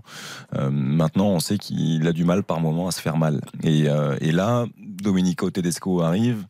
Euh, c'est un entraîneur qui aime le football, qui aime les, joueurs qui, qui, travaillent aussi beaucoup physiquement et on l'a vu euh, très bon. On l'a vu très investi avec la, Belgique et on a l'impression qu'il est Bruno sur la sur lignée effectivement de, de, ce retour de, de sélection. Aujourd'hui, on a retrouvé le De Bruyne qu'on aime, euh, le De Bruyne qui est qui est fantastique et qui, qui touche le ballon. Moi, ce qui m'a marqué au-delà de Kevin De Bruyne, c'est cette capacité qu'a Guardiola et beaucoup euh, d'entraîneurs désormais à faire jouer euh, des défenseurs centraux latéraux en permanence. Avec Stones à droite. que là, là, Bruno, tu joues euh, avec Stones à droite, Ake à gauche, euh, Ruben Diaz à Kanji en défense centrale. C'est vrai que ça, ça, apporte aussi une certaine stabilité malgré et, tout. Et ça va même, ça va même plus loin parce que John Stones, il s'est retrouvé à de nombreuses reprises euh, milieu, milieu axial, du défensif. Euh, c'est ce qu'il fait parfois avec ses avec ses latéraux. Mais effectivement, après, euh, on le dit peut-être jamais mais assez. Mais il sur a, le long il... terme, ça? Bah en tout cas, cette saison, on, on le retrouve souvent. euh, et, et, ça n'a pas vraiment gêné Manchester City. Alors parfois ça peut libérer des espaces et on l'a vu euh, sur le but inscrit par Liverpool. Euh, il y a un peu, moi je trouve qu'il y a un peu moins de déséquilibre que par le passé parce que c'est pas non plus une équipe qui presse euh, à tout va dans les 20-25 derniers mètres de, de, de l'adversaire. Mais surtout, moi je trouve qu'il y a une élévation du niveau collectif de ses talents. Je pense à Grealish et à Mares sur les côtés. Grealish, il était fantastique aujourd'hui. C'était peut-être son meilleur match sous le maillot de Manchester City, mais c'est dans la dans la lignée de ce qu'il réalise cette saison. Euh, évidemment, Alvarez, c'est différent de Haaland. Et là, on a retrouvé un peu le City des saisons précédentes, où il y a vraiment de la mobilité, où ça permute. Et d'ailleurs, tous les joueurs offensifs sont impliqués quasiment sur les buts. Mais on est d'accord euh, qu'il n'y aura pas de vrai débat, en fait. Enfin, je comprends ce que tu veux dire, et je pense que ça mériterait techniquement et tactiquement d'être abordé. Mais en fait, tu peux pas. Il y a, il y a zéro débat. En il, fait il, il peut pas y avoir de débat parce que si on se souvient bien, la victoire à Arsenal, qui est quand même euh, la meilleure équipe de Première Ligue cette saison, euh, City s'impose notamment grâce à un grand Erling Haaland qui avait bousculé la charnière d'Arsenal et parce qu'il y avait ce jeu un peu plus direct de la part de City et que lui, avec son jeu en profondeur et sa puissance, il est capable de, faire, de renverser un adversaire. Euh, c'est surtout qu'aujourd'hui, Guardiola, il a plusieurs armes, il peut les utiliser et il les utilise. Je pense qu'Erling Haaland on, on peut-être qu'on mesure un peu plus son impact sur la Ligue des Champions. Parce qu'encore une fois, et les, les, joueurs de City le répètent, De Bruyne l'a répété encore une fois après ce match aujourd'hui, City a déjà été champion de Première Ligue sans Erling Haaland. Donc il n'est pas venu pour ça, Haaland l'a dit, c'est pour la Ligue des Champions qu'il est là. C'est juste après, sur le son quintuplé d'ailleurs qu'il le dit. Oui, oui, Notamment, il le dit redit à Thierry Henry en bord de pelouse, Exactement. etc. Ouais. Juste un petit mot sur la, lutte à distance entre Arsenal et, Manchester City. Euh, le calendrier qui arrive va être, terrible parce que Manchester City va jouer cinq matchs, Arsenal seulement trois. Évidemment, City a ses deux matchs de, Ligue des Champions, mais c'est trois et cinq matchs avant le choc évidemment du 26 avril entre Manchester City et Arsenal, et ça peut avoir une influence si les Citizens ont les jambes un peu plus lourdes. Ouais, il faut, après, qu'il reste au contact. Après, grand coup de chapeau quand même à Arsenal. Hein, ce qu'ils font, c'est fantastique parce que on sent, comme le dit très bien Bruno, que City est, en train de monter en puissance, de, de redevenir le, le City qu'on aime, euh, qui est difficilement arrêtable. Et, et, Arsenal, on pourrait croire que par moment, ben, ça va faiblir. Et en fait, ça faiblit pas. T'en mets quatre quand même face à, à Leeds aujourd'hui. Euh, T'as Gabriel Jesus qui a été absent de longues semaines, qui revient et qui marque un doublé. Donc pour la confiance dans cette sprint finale, dans cette dernière ligne droite, c'est quelque chose d'assez exceptionnel. Et, voilà, moi je trouve qu'au milieu de terrain, c'est costaud. Derrière, c'est solide. Il y a encore un Zinchenko, moi, que, que je trouve merveilleux. Il y a bien sûr la situation en Ukraine qui fait aussi qu'on a peut-être un petit faible en plus pour Zinchenko, mais c'est un joueur qui que j'ai toujours apprécié. C'est un joueur qui a beaucoup de qualité, qui manque peut-être d'ailleurs à City par moment sur certaines séquences, mais voilà, moi je trouve que cette équipe elle est, elle est bluffante. Attention quand même pour les Gunners à garder un certain matelas avant le cas de la confrontation oui. directe, parce que là on file en Allemagne. David Lortolari s'est connecté. Bonsoir mon David.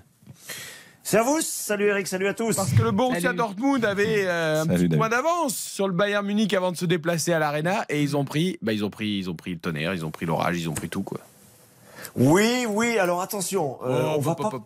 Non, je veux dire, on va pas parler tout de suite d'effet Tourelle, Eric. Ah non, c'est pas ce que, que j'ai dit. Que... Ah non non. Oui, j'ai voilà. dit ils ont pris l'orage face au Bayern. J'ai même pas cité Tourelle.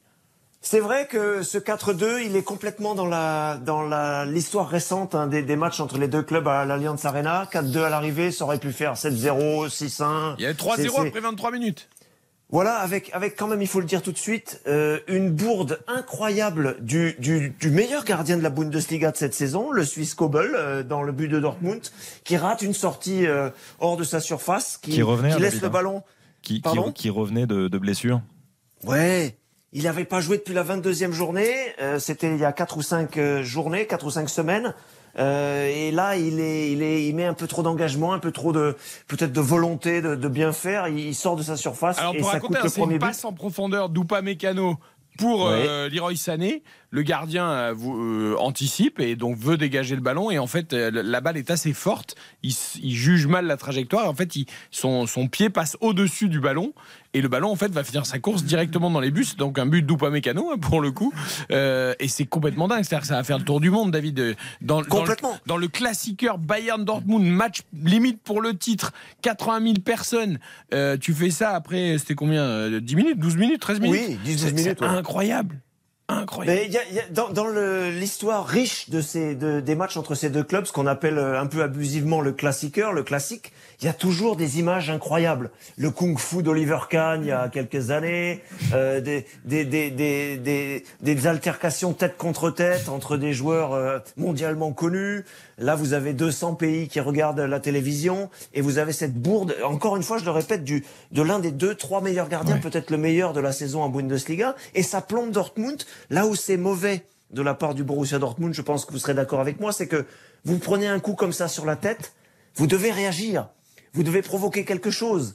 Et il ne s'est rien passé. Le Bayern a pris le contrôle du match. Il a 2-3-0 remarché dessus, il un- remarché dessus, Xavier. Oui, Oui. alors après il y avait une petite situation euh, en début de match pour, pour Marco Reus euh, avec un super Oui. retour de Delirte à ce moment-là. début où- était bon. Le- Il en l'entame l'entame était plutôt bonne. Delirte, il Delirte, en il est en train de retrouver un niveau, euh, je trouve assez impressionnant parce qu'on parle beaucoup d'Upamecano, mais je trouve que Delirte depuis quelques matchs, on est en train de retrouver le vrai euh, Delirte qu'on a qu'on a tant apprécié. Donc euh, après oui, euh, ce but c'est le tournant parce que le Bayern, l'Alliance Arena, quand ça commence à s'enflammer, à pousser comme ça après l'erreur de Kebel, derrière c'est c'est très difficile. On sait qu'il y a ce rouleau compresseur qui est capable de revenir et là ils l'ont été en mode rouleau Moi, j'ai compresseur. pas reconnu le Bayern par rapport au ça. Bayern du PSG Bien en sûr. Des Champions. hein. C'était, c'était- alors, je sais- on va parler peut-être plus tard de l'effet Tourelle, Ah ouais. hein, mais c'est pas encore le cas. Mais néanmoins, c'était pas la même équipe. hein. Enfin, Non, alors il y y a probablement un effet Tourelle, mais on va le savoir parce que le calendrier est très dur à venir. Match de coupe contre Fribourg qui est un épouvantail. Match de championnat la semaine prochaine, pareil contre Fribourg aussi. À l'extérieur en forêt noire, ça sera difficile. Alors que Dortmund, lui, recevra Union Berlin, c'est vraiment à suivre. Et puis derrière Manchester City, dont parlait Bruno à l'instant, le Bayern va avoir le temps de voir s'il a vraiment le niveau. Il y a peut-être des petites choses qu'on peut voir quand même ce soir. Pavard, titulaire euh, latéral droit, il a été très bon. Thomas Müller en numéro 10 a été masterclass.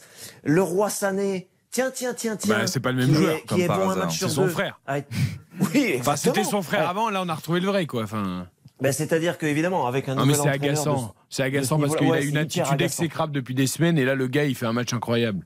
Ouais, changement de coach. vraiment- Ouais, mais Non, mais Après, tout le monde veut se montrer, c'est rien normal. ne dit que ça va continuer avec Tourelle parce que c'est toujours pareil. hein. franchement, t'es Nagelsmann, tu vois le match de Sané aujourd'hui, t'as juste envie de, de- de- de mettre Mais- une droite au mec. Quoi. Mais c'est le roi Sané, regarde à l'époque avec Guardiola, Oui, on a fait plein des comme ça où il boude, où il a un caractère qui est Ouais. pas euh, je pense caractère sincèrement. collectif qu'on a envie de voir. Après, il, après, il a aussi la qualité, Karine, et, et le talent pour, euh, pour faire, à mon avis, un mois et demi de très haut niveau. Il est, cap- Ah, il est capable. sûr. Et je pense qu'avec ce changement d'entraîneur, c'est ça qui est terrible avec ces joueurs-là, c'est qu'il est capable, et je pense qu'il va le faire. Je pense qu'il va finir très très fort la saison. Bah, c'est un joueur qui est au-dessus de, de beaucoup.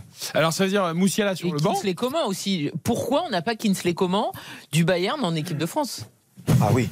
Ah oui, parce que lui, Non, mais lui a, moi, c'est été, ça qui me a été brillant aujourd'hui. Ah bah a été oui. brillant aujourd'hui. L'homme A-t-il le les plus mêmes rapide du match, mais c'est un détail. Ah parce que tu Euh, crois qu'en équipe de France on lui dit de euh, pas provoquer, de pas éliminer et de pas marquer. C'est fou la différence. Attends, ça va. Non, je pense pas qu'on lui dise ça, mais est-ce qu'au Bayern il a une liberté qu'il n'a pas en équipe de France, euh, notamment, je sais pas, sur les replis? Je sais pas. hein, je pose une question, j'ai pas la réponse. hein. Non, mais moi je trouve Et que c'est je- trop facile de dire qu'en équipe de France on lui demande autre chose.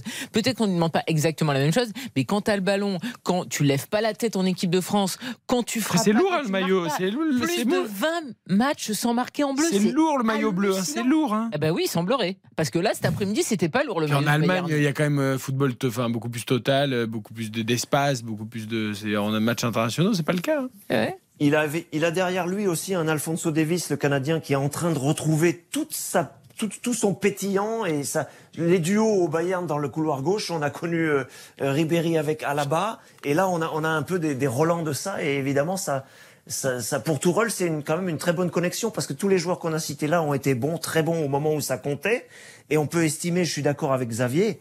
Que, que dans les matchs hyper importants qui arrivent, on en a cité là trois ou quatre qui, qui viennent tout de suite ces joueurs-là, il n'y a, y a pas de raison qu'ils baissent d'intensité. Après, il y a, y a deux perdants, allez. Moussiala Mané, on en fait quoi? Ah, Sadio Mané, on ne sait pas encore où il en est, hein, parce que là, il a joué, euh, il a joué quoi Je sais plus exactement, 15-20 minutes. Euh, il a eu une ou deux situations. C'est pas encore le Sadio Mané euh, hyper influent qu'on a connu par le passé. Euh, et puis, puis, puis après, il va falloir quand même encore gérer. Euh, bah, Moussiala sur le banc, c'est compliqué, forcément, ouais. parce qu'il est brillant. Et puis, jouant Cancelo aussi. Euh, parce que là, Davis et Pavard, ce soir, ont, ont marqué évidemment des points pour Tourelle. Il avait dit en avant-match, euh, je vais faire des, des gens euh, tristes parce que je vais titulariser des gens et puis d'autres vont rester sur le banc quand on a un effectif comme ça. Ça va être peut-être l'un de ses principaux défis des toutes prochaines semaines, c'est de garder à température les joueurs qui seront pas titulaires. Ça vous fait Comme plaisir de Gnabry revoir- aussi qu'on n'a pas cité, Eric. Ça vous fait plaisir de revoir Tourelle Moi, ça m'a fait plaisir. Ça- moment-là, non, mais ça m'a fait étrange Ah, de le oui. voir euh, Ah, moi, oui. le, le survêt du Bayern, mais ça m'a fait plaisir de le revoir sur un Moi, c'est un, c'est un C'est comme un personnage euh, Ouais. qui- qui- je sais pas, attachant, c'est peut-être pas le mot, mais Si, si, il a, il il a se un passe un côté. truc avec Tourelle. Je trouve qu'il a un côté attachant. Moi, je... Après, le seul truc qui m'a fait très bizarre, euh, c'est de le voir à l'Allianz Arena avec un survêt euh, rouge, et noir. Euh, voilà, c'est c'est un entraîneur. Pour moi, c'est l'entraîneur du, du Borussia. C'est c'est un peu gravé dans le marbre. Euh, voilà, Thomas Tuchel, il a il a fait euh, un travail exceptionnel avec le, le.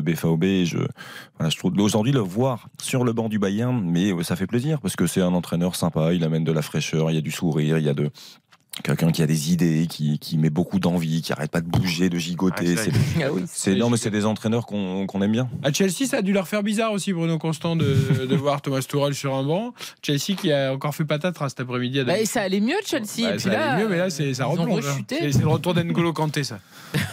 c'est ça. On a perdu Bruno. Ça lui a pas plu ce 2-0, j'ai l'impression. Si, si, si, si, je suis toujours là. Ah, voilà, voilà. Non, mais c'est vrai, Chelsea, c'est la rechute. Ben, il- ça- je disais, ça allait un peu mieux au début du mois de mars, qu'ils avaient remporté trois victoires consécutives. Et puis, si vous vous souvenez bien, avant la coupure internationale, ils étaient un peu retombés dans leur travers à domicile. Ils avaient concédé le nul face à Everton, une équipe qui était relégable. Et puis là, ils sont, ils sont passés totalement au travers, encore une fois à domicile, face à Aston Villa, face à un très très bon Aston Villa. hein. Unai Emery fait un super travail à Villa. Qui passe devant Euh, Chelsea, d'ailleurs, au classement. ouais, je crois, 9, ouais, 9e Chelsea- et 11e. Ou... Chelsea est 11e, ils sont dans la 11e. deuxième partie de tableau. J'allais dire, Unai Emery, euh, aucun entraîneur a gagné plus de matchs de Première Ligue depuis son arrivée sur le banc d'Aston Villa. Donc ça, c'est quand même un- une performance assez incroyable. Euh, et puis pour Chelsea, c'est incroyable. 27 tirs sans marquer contre Aston Villa, c'est leur pire total euh, depuis 2014. Donc clairement, on avait déjà ciblé ce problème, ce problème de buteur.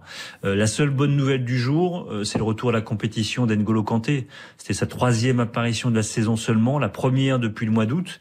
Il est rentré avant l'heure de jeu. Euh, faut espérer qu'il puisse redynamiser euh, cette équipe de Chelsea. Mais on se- elle est désespérante cette équipe parce qu'il y a beaucoup de talent. Ils ont ils ont fait beaucoup d'efforts dans le recrutement.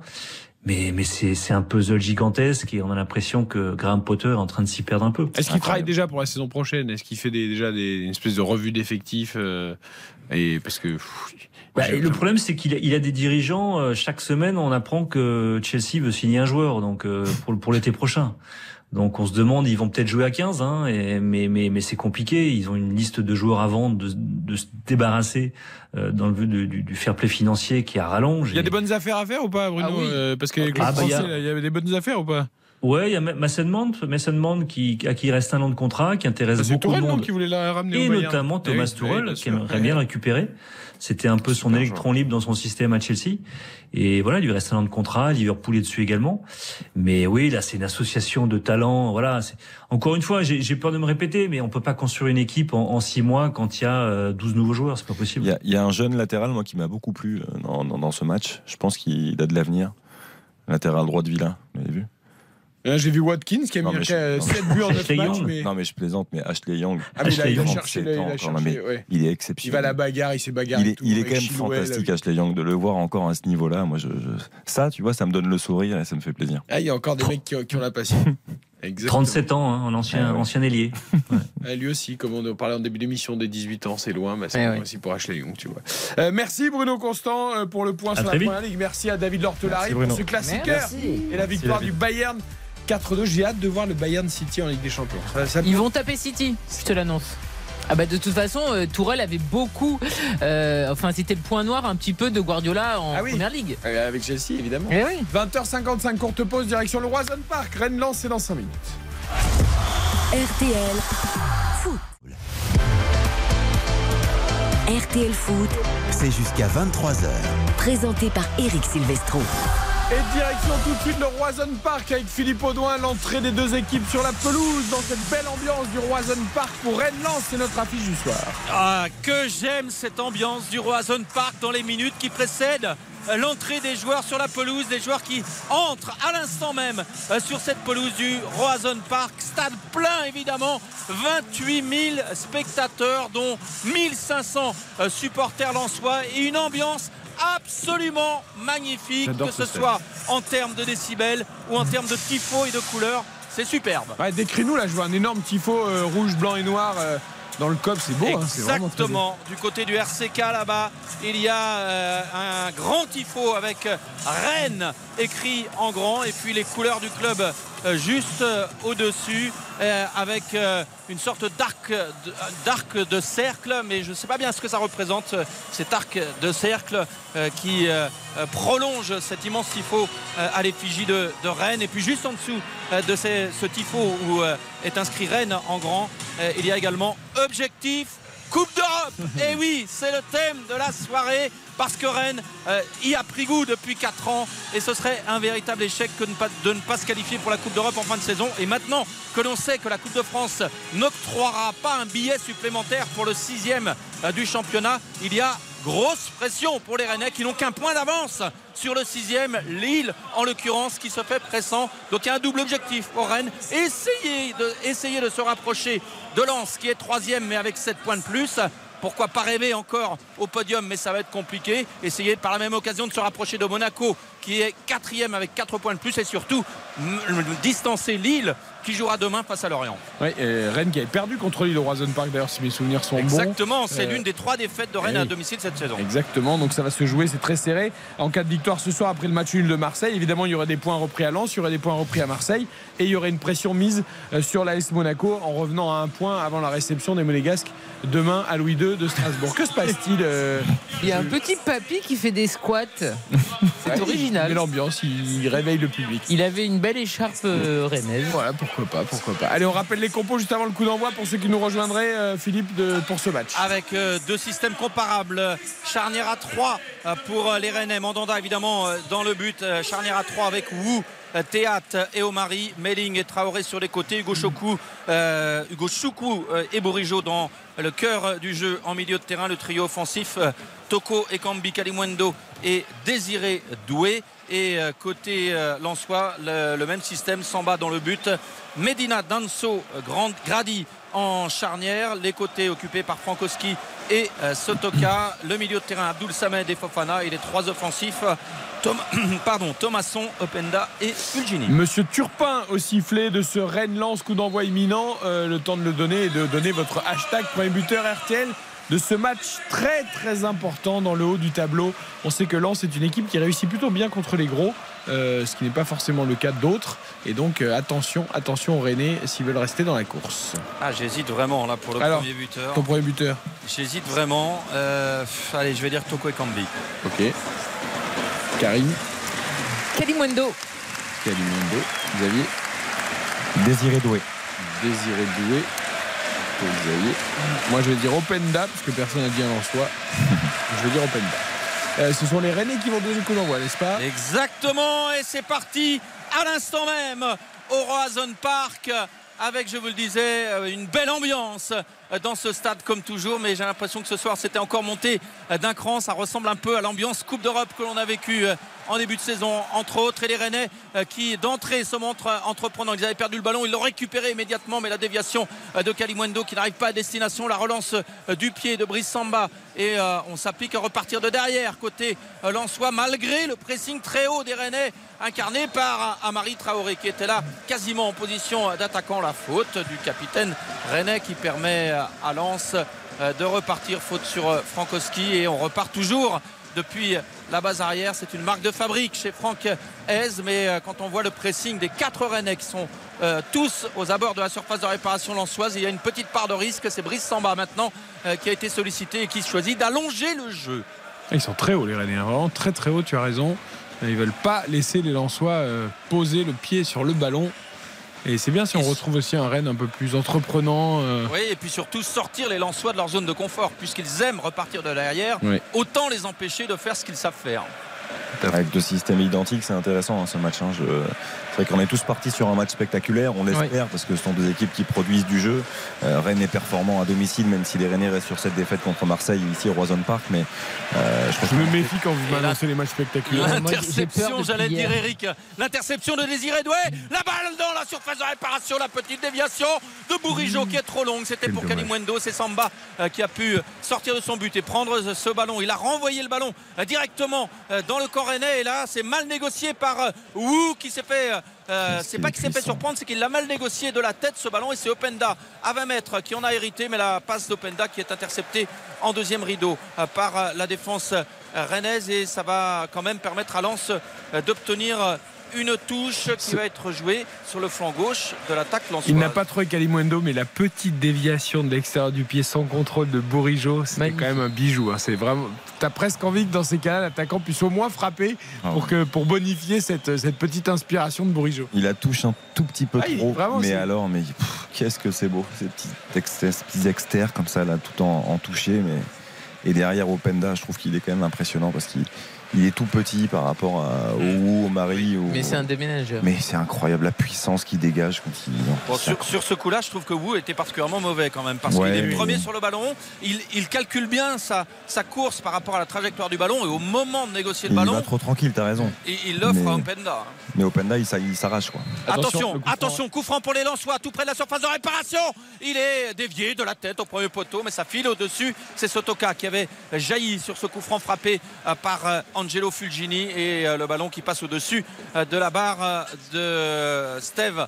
Mandanda, c'est quand même la première frappe au but, même si c'est de la tête. C'est une tentative qui passe au-dessus après euh, trois minutes. En tout cas, on est parti sur de bonnes bases. Et comme le disait Eric tout à l'heure, je me méfie aussi de ce que l'on peut dire en avant-match et dans les, dans les entames, parce que le Rennes-Marseille était parti sur de bonnes bases aussi. Oui. Et puis ça s'était euh, ça s'était nettement tassé par Là, j'ai déjà vu presque plus que dans les 20 premières minutes de Marseille et de Montpellier hier. Oh bah là, franchement, c'était un des pires matchs avec deux équipes qui étaient en plus en forme, etc. C'était terrible hier soir. hein. Et les Lensois qui tentent de repartir, mais toujours ce pressing des Rennais qui empêche les Lensois de, de conserver le ballon. Et c'est Doué maintenant tout près de la surface qui revient à l'intérieur à la passe pour Bourigeau qui est intercepté. Doué qui la récupère, qui dribble, qui rentre dans la surface. Non, finalement, il donne à Traoré dans la surface. La feinte de Traoré, le centre du pied gauche renvoyé euh, de la tête par la défense lensoise. euh, Omari qui est là pour euh, mettre la, la semelle pour renvoyer ce ballon dans euh, la zone lensoise. Et encore Wu en difficulté euh, sur le renvoi des. Ah là, faute. Wu euh, qui euh, obtient une faute. Openda qui n'est pas d'accord et qui euh, jette le ballon de colère. Il est euh, euh, en train de contester de façon véhémente Openda. Ah, il y a faute. Il regarde, il regarde à aucun moment le ballon. Il va bien mettre Ouais, l'épaule ouais. contre épaule volontairement en regardant juste le saut de Wu. Euh, Désiré Doué, c'est vraiment, il, pour le coup, euh, voilà, il, il a un talent fou, mais il faut vraiment qu'il apprenne à donner son ballon de temps en temps. Il est tellement fort. Si, si de temps en temps il donnait son ballon plus vite. Mais Eric, ça c'est l'histoire de tellement de joueurs. Ah oui, mais bon, le problème c'est que tous ceux qui ne l'ont pas donné n'ont pas Bah. fait la carrière qu'ils auraient pu faire. Ah bah à, un moment, oui. à un moment, les mecs devraient se dire, mais attends, il y a tellement d'exemples. Et attention Openda La sortie de Mandanda qui est décisif Mandanda alors que ce ballon mis dans la profondeur, dans la surface de réparation avait surpris la défense et je crois qu'à l'origine il y a surtout une perte de balle rennaise qui provoque euh, cette euh, occasion et euh, Mandanda qui jaillit bien très vite Ah ouais. et qui plonge dans les pieds d'Openda. Ouais, certains en parlaient pendant de nombreux mois de quelques kilos en trop. C'était Mandanda, là, quand on voit Il est ce sec, hein. il, est, il est vraiment, vraiment Mm. affûté là. Il est sorti à une vitesse. Eh oui, il n'y a pas raison de le Ah ouais, souligner. c'est impressionnant. Parce que la passe est parfaite et Openda, Ouais, il va vite. hein, donc, euh, Et ce qui n'est pas très normal c'est quand il a des kilos en trop justement. Oui, oui. La normalité c'est plutôt en ce moment, c'est pas. on craque voilà. tous de temps en temps, Philippe. Euh, Bah, ça, on peut pas se permettre quand on est joueur Eh de oui. Nous plus que les autres. Eh c'est, ce que, c'est ce que disait Wabi Kazan. Il, euh, Ouais. il en a un peu marre, effectivement, que tout le monde aille le chercher sur ça. Il disait Moi, je suis un bon vivant, j'aime profiter de la vie, c'est comme ça. Maintenant, quand on voit ce qu'il est capable de faire, Comme hier. parce que hier, l'accélération qu'il fait sur le, le but, c'est extraordinaire. Moi, j'ai reçu des messages de vos familles, j'ai plus le droit de vous faire de cookies. hein. On m'a dit, euh, t'arrêtes les cookies pour Karine Galli. Mais moi je veux des cookies. Bah oui, mais on m'a dit, euh, moi, je suis, moi, je suis raisonnable à chaque fois sur les cookies. hein. Moi je suis pas raisonnable et c'est pas grave. J'ai abandonné. Et euh, les Lensois qui euh, récupèrent le ballon à proximité de la ligne médiane touche pour les 100 et or et on repart comme toujours euh, de derrière. Et pour le moment si Rennes semble plus entreprenant c'est quand même Lens qui est beaucoup plus menaçant avec euh, euh, la tête de ce Toka qui est passé au-dessus. Et puis euh, surtout, surtout, euh, cette sortie décisive de Mandanda dans les pieds d'Openda. Rennes qui se projette là avec un ballon euh, en cloche à destination de Kalimwendo. Ce ballon qui voyage dans les airs et finalement c'est Abdul Samed qui a réussi à le mettre au sol mais de la tête. Mais malheureusement Thomasson n'a pas pu le négocier. Ça repart pour Rennes avec Méling dans la moitié de terrain lançoise. On s'approche de la surface avec Toko et Kambi qui revient derrière mais bonne anticipation défensive d'Adrien Thomasson et touche à suivre pour les Bretons. Tiens, je voudrais juste, on fait une toute petite parenthèse parce qu'on était en train de regarder, Philippe, les résultats de Ligue 2 qui sont en train de tomber. Xavier, il y a des résultats très importants, on va les donner. Parce que par exemple, Bastia-Sochaux, il y a eu euh, plusieurs changements de, vainqueurs dans la soirée. Un match assez incroyable parce qu'on rappelle que Bastia menait 1-0, que Sochaux, en, l'espace de quelques minutes, était parvenu à égaliser, puis euh, avait pris l'avantage. Et derrière, Bastia a fait la même chose, dans l'autre sens, avec un but de Joko à la 76e, le troisième, qui permet à Bastia de s'imposer 3 buts à 2 face à, Sochaux. C'était un match capital euh, pour les Bastiers, s'ils voulaient encore avoir une chance infime peut-être de croire à la montée, ils sont plus que jamais dans le coup grâce à, cette victoire. À noter le 5 buts à 4 également du Paris FC qui s'impose à Valenciennes. C'était un match assez incroyable. Nîmes qui cartonne face à Annecy 4 à 0. Metz qui s'impose 1 à 0. Là aussi, c'est un succès ah, précieux pour les, pour les Messins parce qu'ils sont là. Ils sont là, les, les Messins, ils restent dans, le coup. Ils occupent pour l'instant la deuxième place avec un point d'avance sur les, Girondins de Bordeaux. Sochaux est donc quatrième. Les Bordelais euh, qui occupent cette troisième place qui euh, clôtureront, on le rappelle, cette journée de Ligue 2. Ce sera à Guingamp. Ce sera un vrai choc également lundi en, clôture. Et, ah oui, Caen aussi a gagné. Hein. Ils, ils, mené 1-0 par. Cette journée de Ligue 2 est absolument. Et ils ont gagné 2-1. En fait, Caen est là aussi. Hein. Les, les, les, cinq premiers ont gagné, sauf Sochaux qui a perdu. Donc la très mauvaise opération, elle est vraiment pour Sochaux. Jusqu'à Grenoble, en fait, parce que si tu regardes, parce que ah Grenoble s'est imposé 2 buts 1. Jusqu'au 8 Tout le monde a gagné. Ouais, mais jusqu'à Grenoble, ils ont. Parce que. Ouais. Paris FC, ils ont quand même 4 points de retard. Ils sont loin. Ils sont loin. C'est dur pour Valenciennes parce que c'est déjà euh, très ah compliqué avec les supporters. Ils pensent avoir plus dur. Je pense qu'à la Coupe de France, donc oui, euh, c'est assez compréhensible. Et corner à suivre pour le Racing Club de Lens. Décidément, Monsieur Turpin a des décisions un peu surprenantes parce que Traoré était en position de récupérer le ballon, mais euh, face à son poteau de corner, et il a décidé de frapper fort dans un lançois pour gagner la sortie de but. Manifestement, le ballon avait été touché, mais Monsieur Turpin décide autrement. Il accorde un corner au Lensois, le premier de ce match. Corner frappé de la gauche vers la droite au premier poteau. Et encore Mandanda qui s'interpose sur la reprise de la tête. Excellente reprise de la tête extrêmement dangereuse. Et Mandanda qui fait bonne garde, qui détourne ce ballon en corner. C'est Medina qui était monté euh, sur ce corner et qui a repris de la tête au premier poteau. Deuxième corner au même endroit euh, pour les Lensois. Medina qui jaillit encore au premier poteau, mais cette fois on le joue en retrait pour Fofana euh, qui prend sa chance de loin. Mais là, la passe était mal ajustée. Fofana a dû faire un gros effort pour aller récupérer ce ballon et le contrôler. Et du coup, au bout de son contrôle, il y avait un Rennais pour le gêner et il a dû se précipiter dans sa frappe. Ça s'envole nettement au-dessus, mais deux grosses occasions déjà pour Lens. Et Mandanda est dans la lignée de ce qu'il a fait au parc, hein, juste avant la trêve. Il fait un arrêt là, parce que l'arrêt il est magnifique. Hein. Mm. Franchement, ah la, tête de Medina, elle est superbe parce que le corner est très bien frappé de la part de Fulgini. Je ne veux pas revenir sur sa décision de euh, retraite internationale, non, mais juste pour encadrer Ménian, tout ça, avec l'expérience, tout ça, en vue de l'euro. Et justement, maintenant, il a du temps pour profiter avec sa famille et ça lui permet d'être encore compétitif en club. D'accord. Eh oui. Ok. Oui, madame. Et les Lensois. Les Lensois qui repartent, mais. Euh, euh, Omari est là pour mettre le ballon en touche. On est quand même dans la moitié de terrain rennaise après euh, les premiers instants qui étaient à l'avantage de Rennes. Désormais, euh, c'est Lens qui a le plus souvent le ballon et qui parvient à construire. Et c'est Rennes qui est sur le reculoir à l'image de cette passe encore une fois déviée en touche par Amari Traoré. Touche à proximité de la surface de réparation avec euh, le ballon mis à l'intérieur pour Seko Fofana. Il était euh, serré de près et il perd la balle. Et faute en faveur de Rennes cette fois. On va repartir de derrière. Je m'étais déjà fait la réflexion lors du dernier match contre Angers, mais bon, Clermont et Angers qui sont les deux derniers adversaires de Lens, c'est difficile de juger. On va voir ce soir, mais je trouve qu'ils ont retrouvé aussi de la fraîcheur physique les Lensois. Mm. Euh, ils sont beaucoup plus présents dans les duels, dans les impacts, dans les courses. Incisifs. ouais, je pense qu'ils ont digéré ou ils ont eu peut-être un petit coup de mou et ça repart. Ouais, voilà, et là ils sont beaucoup mieux. Ah, ils sont mieux. Et puis on parlait de la, série. Hein. Je crois c'est, la même d'ailleurs. Hein. Trois victoires sur les cinq dernières journées de championnat et pour le Stade Rennais et pour le Racing Club de Lens. Donc il y a cette confiance. Et c'est vrai que dans le jeu, euh, on retrouve la, consistance des Lensois capables de mettre de l'intensité, de répéter les efforts. Et ils ont eu un trou, ce qui est normal. C'est Tout le monde en a eu. Donc, c'est- oui, et puis c'est un jeu qui est très exigeant, ce que demande Francaise. J'ai rarement vu euh, Philippe euh, Rennes jouer euh, avec le bus presque euh, devant ses- sa surface. hein. Eh ben, je Ils crois que c'est contre, c'est contre. Lille la dernière fois. J'avais fait la réflexion. euh, j'avais dit jamais j'ai vu Rennes comme cela au Roison on- Park. C'était il y a un mois, souvenez-vous. D'ailleurs, Rennes, qui est quand même l'une des toutes meilleures équipes de, de Ligue 1 à domicile, euh, Rennes reste sur deux défaites sur les trois derniers matchs disputés ici. hein. Et encore un corner. Et encore un corner, le troisième. Euh, heureusement que Karine est là pour nous rappeler euh, Non, à non, l'essentiel. Non, non, mais tu as raison, Karine. corner, corner pour les Lensois. Cette fois, on a changé de côté. On est sur le flanc droit de l'attaque lensoise. Corner sortant, frappé au premier poteau. Repris au deuxième. Après une déviation au premier poteau. Repris au deuxième poteau par Danso et ça file à côté cette fois. Mais décidément, sur les corners, les Rennais se font chahuter. Il est tout seul, hein, il peut faire mieux. hein. Il peut faire mieux. hein. Non, ça. Il la prend un peu, il a un peu la tête rentrée dans les épaules, euh, la nuque pliée. Parce que franchement, il peut faire mieux. Parce que Traoré a pas le bon timing.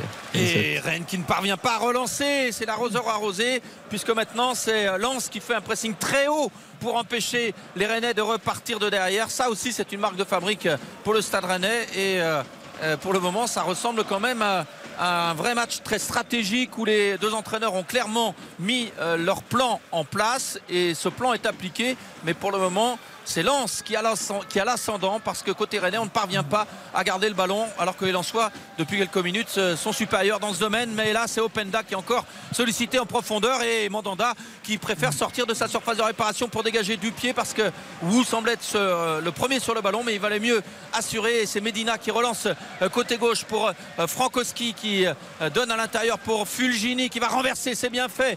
À droite pour Sotoka battu de la tête par Melling qui avait tout vu et qui a pu euh, mais c'est revenu quand même dans les pieds d'Ansois avec Sotoka oh il y avait un avantage monsieur Turpin et il, a- il accorde un coup franc au Lensois qui se situe sur le flanc droit excentré à une trentaine de mètres euh, du il- but de Steve Mandanda Il s'en sort bien, hein, ne pas prendre de jaune hein, pour l'instant, hein, Désiré Doué, parce que là, le- la faute, elle est, il arrive quand même très très en retard sur Grady, il peut lui faire mal.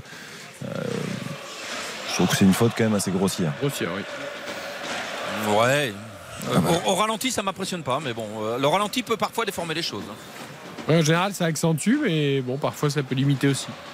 En tout cas, ça donne euh, encore un coup de pied arrêté pour Lens à proximité de la surface de réparation. Les euh, deux premiers ont été dangereux avec des euh, deux des trois premiers ont été dangereux avec des coups de tête lensois. Euh, L'un a été sauvé par Mandanda, l'autre est passé à côté. Euh, ça va tomber devant le but de Mandanda. C'est fait, c'est bien frappé. Encore une reprise de la tête. C'est Sotoka, je crois, qui était là.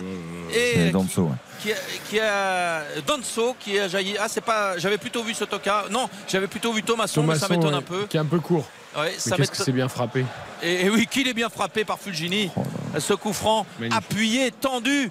Et la défense rennaise qui, euh, encore une fois, est battue. Troisième fois sur les quatre coups de pied arrêtés que Rennes est battue euh, de la tête. Et ça offre à chaque fois de vraies occasions aux Lensois. Il y a peut-être euh, On a, un on a- coup à jouer pour les Lensois sur euh, ces phases de jeu. Je voulais reprendre la main, je te la laisse. Xavier. Carence a perdu le ballon. Je dis qu'on a quand même deux vrais bons frappeurs. C'est-à-dire que Fulgini, la qualité de pied droit, on, vit, on voit il y a danger quasiment à chaque fois sur chaque phase arrêtée. Et Bourigeau, on sait du côté du Stade Rennais, on connaît la, qualité de son pied droit aussi. Donc euh, c'est assez impressionnant. Il met le ballon dans, la zone vraiment qu'il souhaite. Et euh, on va aller aux nouvelles pour Sotoka qui est resté au sol. Et Monsieur Turpin, il est allé aux nouvelles, mais il n'a il pas été jusqu'à Sotoka. Il, a, il s'est arrêté, il a fait signe euh, c'est bon, vous pouvez vous relever, c'est pas très grave. Et euh, quelque part, il a raison parce que c'est pas la peine de perdre du temps et de casser le rythme euh, s'il n'y a pas en de. fait, et Sotoka et Hugo Choukou ratent tous les deux ce qu'ils veulent faire. C'est-à-dire que Sotoka, il rate le ballon dans sa transmission et Hugo Choukou, qui voulait tacler, rate tout. C'est ce, Et- qui est- c'est ce qui est de pire tu sais, pour un footballeur quand tu as le pied d'appui comme ça qui touche le ballon. Ouais. C'est ce qui est de pire. Parce que là, le geste, tu, tu passes pour un rigolo. hein. Tu peux te faire chambrer pendant une semaine à l'entraînement hein, quand tu fais ça. Et attention à ce coup franc rapide, à ce, ce ballon redonné par l'arbitre, joué rapidement par les Rennais. C'était joué en profondeur pour Désiré Doué qui avait de l'avance au départ de l'action, mais qui finalement a été repris et euh, qui, est, qui est allé d'un bon coup d'épaule pour. euh, il a jeté Danso que- par terre et celui boum. qui va pas à l'entraînement de la semaine, c'est Kobel, hein, le gardien de Dortmund. On en a parlé tout à l'heure dans le Conseil de l'Europe. Là, la boulette, c'est pas Bah, lui. Mais tu vois, il va pas se- là, il en a arrêt maladie pour une semaine. il n'est pas euh, attribué à Upamecano le but. bah, c'est pas normal. Ouais. Enfin, en tout cas, euh, sur il a le attribué- site l'équipe, ils mettent Alors, ça. ça, dépend les sites. Que- Le problème, c'est qu'il la touche pas. Il la touche pas et le ballon il file dans le Oui. but. donc, Et la euh, mauvaise relance de Brice Samba directement sur Toko Ekambi euh, qui hérite du ballon. Il est dans la surface maintenant. Euh, Toko Ekambi, il ressort pour Bourigeau. Méling qui va centrer. Le ballon au deuxième poteau, c'est bien donné pour Amari Traoré de la tête en première attention. Mais finalement, c'est Lens qui peut se dégager avec une récupération dans l'axe en défense. Et on relance avec beaucoup de sang-froid avec Fulgini, Abdul Samed et Frankowski. Et euh, Medina maintenant qui a donné à Danso. Attention, pressing Rennes est dans l'axe, mais on s'en sort bien avec euh, Fofana qui a écarté euh, sur le côté droit. Thomasson à proximité du rond central et on repart derrière. On allonge le jeu finalement. Ah c'est bien joué cette balle en profondeur pour Fof- Fofana. Et l'intervention pas assez autoritaire de Marie. Attention le ballon devant le but mis par euh, Fofana c'est renvoyé par la défense de Rennes. Au Marie trop tendre trop gentil dans son intervention alors qu'il était le premier sur le ballon et le contre favorable euh, pour Fofana. Et le centre renvoyé finalement le centre de Fofana renvoyé par euh, la défense rennaise. Mais euh, c'était encore une fois dangereux. Il peut pas la donner plus vite, Fofana?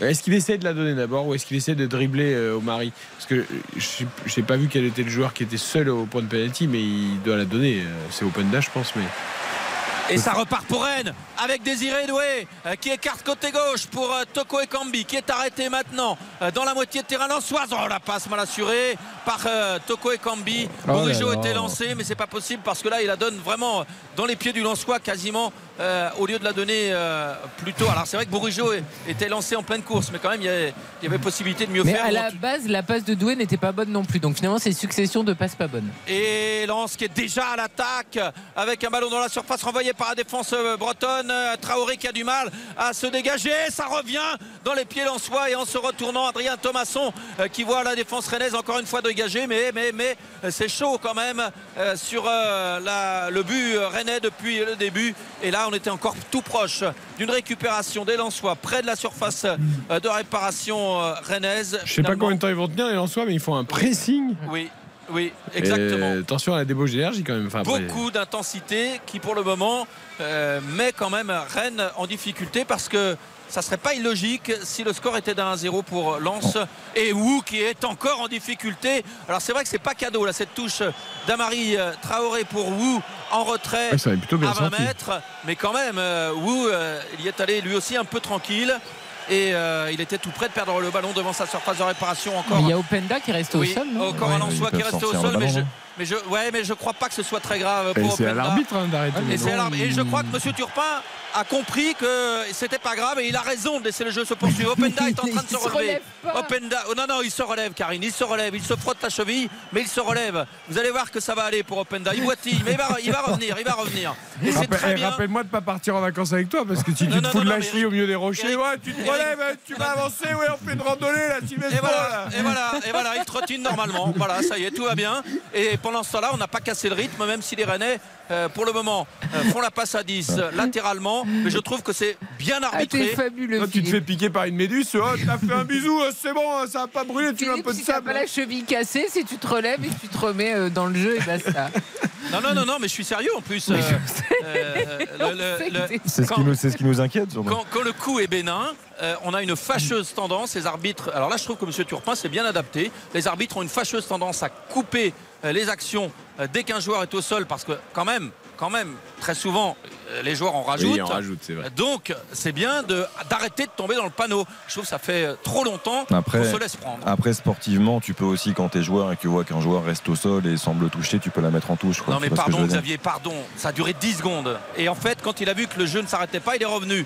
Donc euh, il y a un moment, euh, peut-être que les joueurs vont arrêter d'en rajouter et venir aider les copains pour défendre quand ils ont un tout petit bobo qui ne les empêche pas de courir 10 secondes après. Non mais après ça dépend des joueurs. Je- je- on, va, on va pas en parler pendant des heures, hein, mais, mais je pense que ça dépend des joueurs. Openda c'est pas quelqu'un qui triche, c'est pas quelqu'un qui en rajoute. Je veux dire, Oui. si s'il reste au sol, c'est qu'il a pris une semelle, c'est qu'il a pris un petit Ça coup. peut arriver Xavier, ça peut arriver, mais Oui. quand, on, quand on met 30 secondes à récupérer, ça, ça fait partie du jeu quoi. Ça, ça me rappelle, vous vous rappelez Tiro Immobilier à l'Euro Ah oui, bien sûr. où, où il se roule par terre pour obtenir un penalty ou une faute. bah, en fait, l'action continue et puis derrière, le ballon revient dans la surface. Du coup, il se relève pour mettre- Comme un lapin.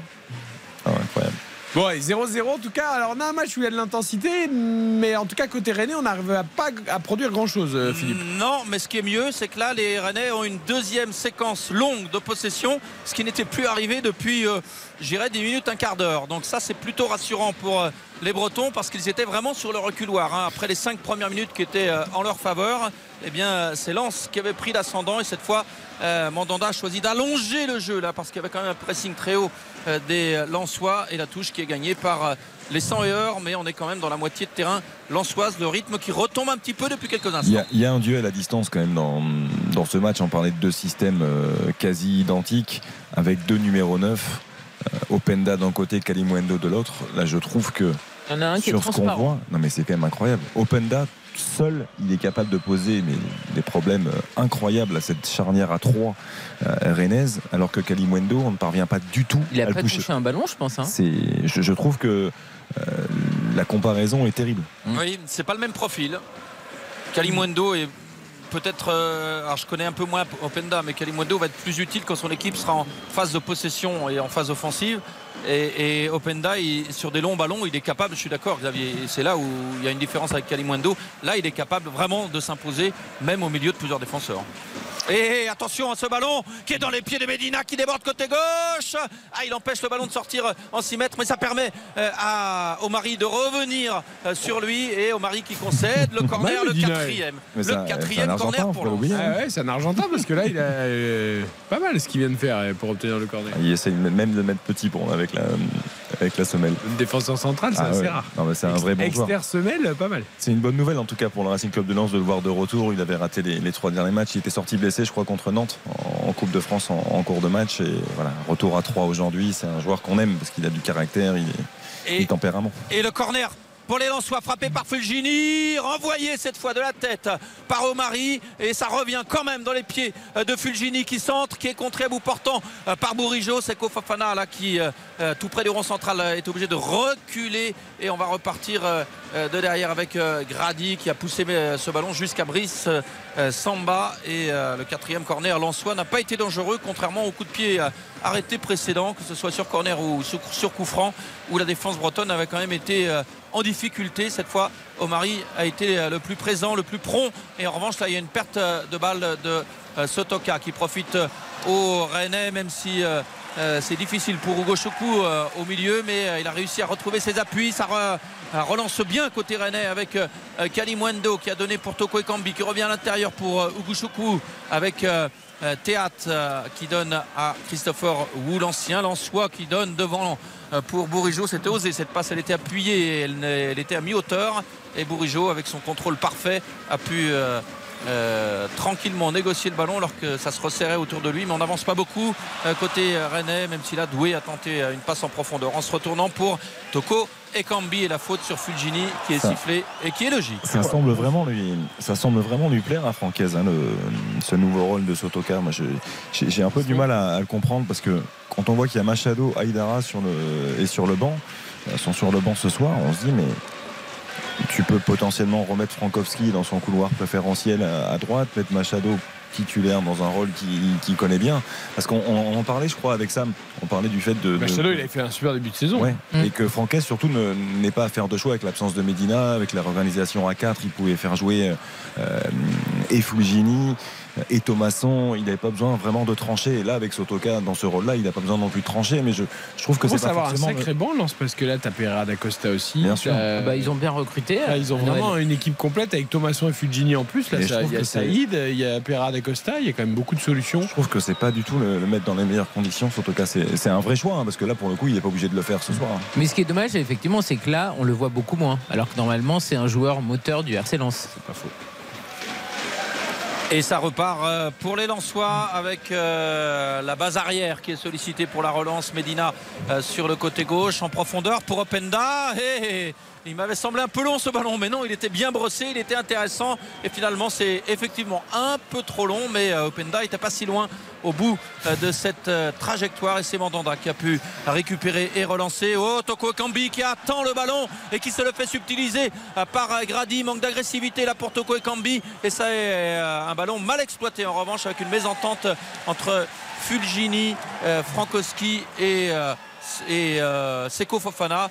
Et ça repart pour Rennes avec Bourigeau. euh, au milieu de trois Lensois, c'est bien joué pour Uguchoukou avec euh, le ballon euh, de Uguchoukou en profondeur pour Kalimwendo. Mais là, c'est très mal donné et c'est tranquille pour Medina qui peut relancer devant lui avec Frankowski, même si Frankowski, là, il, a un peu mis Medina dans la difficulté. Mais non, tout se passe très bien. Il avait redonné le ballon à Medina qui était au pied du poteau de corner. Et finalement ils sont repartis en 1-2 tranquillement de l'arrière tous les deux. Et on est maintenant à proximité du rond central avec Abdoul Samed euh, qui donne à euh, Danso. Danso qui euh, trouve Fulgini Seko Fofana derrière pour Danso qui euh, et oui il y a toujours des appels de balles en profondeur. Tout à l'heure c'était Openda. Là c'était euh, Thomasson mais finalement Danso a préféré jouer latéralement. Et on va repasser par le milieu de terrain. Au Grady qui prend des risques et qui trouve quand même euh, Danso dans l'intervalle. Et on repart avec Seko Fofana côté gauche dans la moitié de terrain rennaise qui à grandes enjambées s'approche de la surface. Oh la grosse faute la vilaine faute qui vaut un jaune pour Désiré Doué Ouais, ah oui, fois, hein. ah oui, là c'est inévitable parce Ouais, mais- que il était complètement pris de vitesse et il y est allé la semelle en avant sur euh, Seko Fofana qui s'est écroulé d'ailleurs et qui est resté au sol. Bourigeau lui dit mais il faut pas tacler là quand t'es en retard comme ça. Bien sûr. tacler- Attention, parce qu'à l'arrivée, c'est. C'est spectaculaire, mais. bah S'il y a une blessure, ça peut même faire rouge. Ah, oui, parce que je, je trouve que c'est pas du tout maîtrisé. On il, est arrive, d'accord. euh, il arrive vraiment fort là, en, en plein sprint. Il s'arrête Oui. pas et le, le C'est geste est dangereux. C'est dangereux. On est Oh là là, par derrière. On est entièrement d'accord. Et pour le moment, Fofana est obligé de recevoir des soins. Alors Après rouge, non, ce serait sévère parce qu'il essaie juste de mettre le- la jambe en fait entre les jambes de Seko Fofana pour intervenir. C'est c'est maladroit, c'est mal maîtrisé, Oui. mais c'est maladroit. Je viens de revoir l'image, effectivement. euh, on- à, on- à vitesse normale, ça a été plus impressionnant. On va suivre le coup franc juste avant de marquer une courte passe publicitaire imposée avant 21h30. Il va être tiré ce coup franc. ou Ah, être- il va être tiré, Eric. Je pense qu'il vaut mieux on va le suivre, on va le suivre, mais rapidement. Ah, vous, dites, veut dire- vous dites qu'il le tire rapidement. Non, non, non, alors on n'a pas le temps parce qu'il est en train d'écrire sur son carton, euh, monsieur Comment ça Non, mais si, si, on a, on a une minute, ils Ah, vont le tirer. Le Ça tirer. va, une minute, ça devrait aller. Ça devrait aller. J'ai eu peur parce que si ça avait été l'affaire de 30 secondes, ça aurait été chaud. Euh, Après, il faut pas qu'il discute pendant 3 heures pour le tirer. Il faut alors là, il est en train de mettre le mini-mur en place, mais ça va aller vite, je Ouais. pense. Et il nous reste combien de temps, Eric? Il nous reste euh, 45 secondes. Ça va encore, on est dans les temps. Ouais, ouais, ouais. On est dans les temps. Attention, Ça, je vous mets la pression, moi. Ça, ça serait bien, tant pis pour les supporters lensois, ça serait bien qu'il n'y ait pas but parce qu'autrement, on va être obligé de vite lancer la pub après le but. Le coup franc qui va être frappé par Fulgini. Il est frappé, bien frappé. Mandanda qui boxe ce ballon des deux points. Deuxième chance avec la frappe lointaine de Grady. Et Grady qui ravit le trésorier d'RTL en envoyant ce ballon dans la tribune. Merci. 0 à 0 après 28 minutes. Et vos salaires nous remercient aussi. 28 minutes 0-0 entre Rennes et Lens. Courte pause et on revient en Roison Park. RTL Foot. Présenté par Eric Silvestro. Et le but rennais, non, le but en soi, Philippe Audouin. Le but en soi marqué par Openda sur un centre euh, de Sotoka et c'est de la tête qu'Openda est venu euh, marquer dans la surface euh, au sein d'une défense figée. On l'avait dit déjà en début de match, la défense rennaise est en difficulté sur le plan aérien. Là, c'est pas sur un coup de pied arrêté, mais c'est Openda de la tête qui ouvre le score. Un coup de tête parfait, bien placé au deuxième Ah bah, poteau. ça. Tu peux mettre où aussi. hein. Oui, mais Omari, il, il- il croise et au lieu de sauter pour jouer le duel aérien, il baisse la tête. Ah non, mais l'attitude des défenseurs C'est euh, incroyable. le centre est magnifique de Sotoka, superbe. mais il est tout seul, Openda. Elle est très belle, la tête, mais c'est pas possible. Parce qu'en plus, au début, il est sur Christopher Wu. Il passe devant lui, Wu le suit pas. Et effectivement, Omari ne saute même pas pour disputer le duel. Le coup de tête, après, est remarquable, hein, mais il n'a même pas besoin de forcer. hein. Il 15e s'appuie simplement sur le centre. euh, 15e but pour Open. Et le sixième, je crois, sur les trois derniers matchs. Et hein. oui, tri- tri- triplé euh, contre Clermont, doublé à Clermont, je crois, et contre doublé contre Angers. La barre qui sauve. Bon, Brice Samba sur la contre-attaque avec Bourigeau servi en retrait par Kalimwendo qui à défaut de marquer là aurait été euh, vraiment euh, crédité d'une passe décisive méritée parce que son centre est parfait en retrait pour Bourigeau qui arrive en pleine course qui ouvre son pied et à bout portant à 7-8 mètres le ballon qui rebondit sur la barre Mais qui était Medina, déviée c'est Medina en fait. Parce que Bourigeau il cadre, mais c'est Medina qui la contre et qui l'envoie sur la barre. Et Eh oui, énormément de réussite pour euh, les Lensois euh, sur cette euh, occasion à bout portant de Bourigeau parce que le sauvetage effectivement il existe mais ensuite s'il y a de la réussite avec la barre qui envoie ce ballon en corner le corner qui va être frappé de la gauche vers la droite par Bourigeau. Au premier poteau c'est renvoyé par la défense ansoise Melling qui a donné derrière à Désiré Doué. La deuxième chance pour Bourigeau qui revient sur son pied droit et qui est obligé de reculer finalement avec Ougouchoku qui va écarter de l'autre côté. C'est bien joué pour Omari qui est en position de frappe. Il n'a pas l'habitude et finalement il se ravise pour donner à Melling à l'opposé, mais c'est trop brouillon là ce que font les Rennais. Le ballon qui voyage désormais dans les airs à 30 mètres du but en soi. C'est quand même Doué qui réussit à mettre le pied sur ce ballon et à donner à Traoré le centre de Traoré qui est dévié par Medina et le corner Bah, pour moins, ça Rennes. les a réveillés. Ah, ils vont bouger un peu. Deux Exactement. minutes, ils ont fait plus que pendant les 30 premières. C'est Exactement. L'entame était bonne côté Rennais, mais ça n'a pas duré plus de 3-4 minutes. Et, euh, Bah, ils ont là- été très attentistes après, je trouve. hein. oui, oui, oui, très, oui. très attentistes. Oui, oui, on est d'accord. On est d'accord et Lens développait son jeu à sa guise et c'est ainsi qu'Openda a pu marquer avec euh, une action qui est partie du côté droit avec le centre de Sotoka qui était lui aussi tranquille pour euh, centrer. Il n'y avait personne pour le gêner et euh, désormais les Rennais qui sont menés 1 à 0 à 12 minutes de la je regarde mi-temps. le hashtag premier buteur. Ah oui, oui. c'était Bravo, Eric. Bravo. Et le corner pour les Rennais avec Bourigeau. Corner sortant, renvoyé par la défense euh, lançoise. Ça revient en cloche, mais c'est beaucoup trop long. Ça file en sortie de but pour euh, le Racing Club de Lens. Et euh, Rennes qui euh, a eu une réaction immédiate après l'ouverture du score euh, des Lensois. Reste à savoir si euh, cette réaction sera durable avec euh, cette occasion d'égaliser euh, vraiment dans la foulée. Ah, je pense qu'il y a but. hein. Si, si, euh, Medina tend Ouais. pas la jambe, Oui, parce que ça prend Mandanda à contre-pied, mais ça va sur la barre. Mais j'ai, je suis Brice pas sûr- Samba. Ouais. Samba, pardon, oui. Et je suis pas sûr que si Bourigeau il ouvre son pied et que Medina ne touche pas le ballon, je suis pas sûr que Samba peut intervenir. Ah oui, parce parce que ça va est- tellement vite. Et oui, il est prêt en plus. Ouais. Il est à 7-8 mètres. hein, Finalement, donc, euh, l'intervention de Medina est vraiment Ah oui, salvatrice. elle est décisive, effectivement. Et, et Et je, Lens est deuxième avec Ah oui, euh, cette victoire victuaire, virtuelle. et je regardais, euh, Sotoka, c'est quand même sa huitième passe décisive de la Ah oui saison. Parce que là, Exact. là, c'est une vraie passe décisive. Ah, elle est magnifique. centre, il est, Ah, il est somptueux, hein. Il n'y a que Klaus, Neymar et Messi devant. hein. Ouais. Et Kalimundo euh, qui est encore en position centrée là, mais euh, il a dû s'excentrer pour pouvoir conserver euh, le ballon. Il gagne la touche, Kalimundo. Il donne derrière à euh, Guiri, euh, euh, Omari, pardon. Guiri est sur le banc. Et Omari, il avait déjà eu du mal à finir la saison après avoir explosé au plus haut niveau. Oui, Euh, je trouve qu'il a du mal à revenir aussi. hein. oui, oui, il, oui. il avait été exceptionnel les premiers matchs, euh, vraiment, il avait été. Avant de se blesser, et il avait eu un petit creux avant de se blesser et depuis, c'est compliqué. hein. Oui, oui, on est d'accord. On est d'accord et Wu me convainc pas non plus en défense. Euh, ça fait quand même 2 sur 3 en charnière. Qui... Bah, vu, vu, vu que Rodon non plus, euh, Philippe, on va faire comment?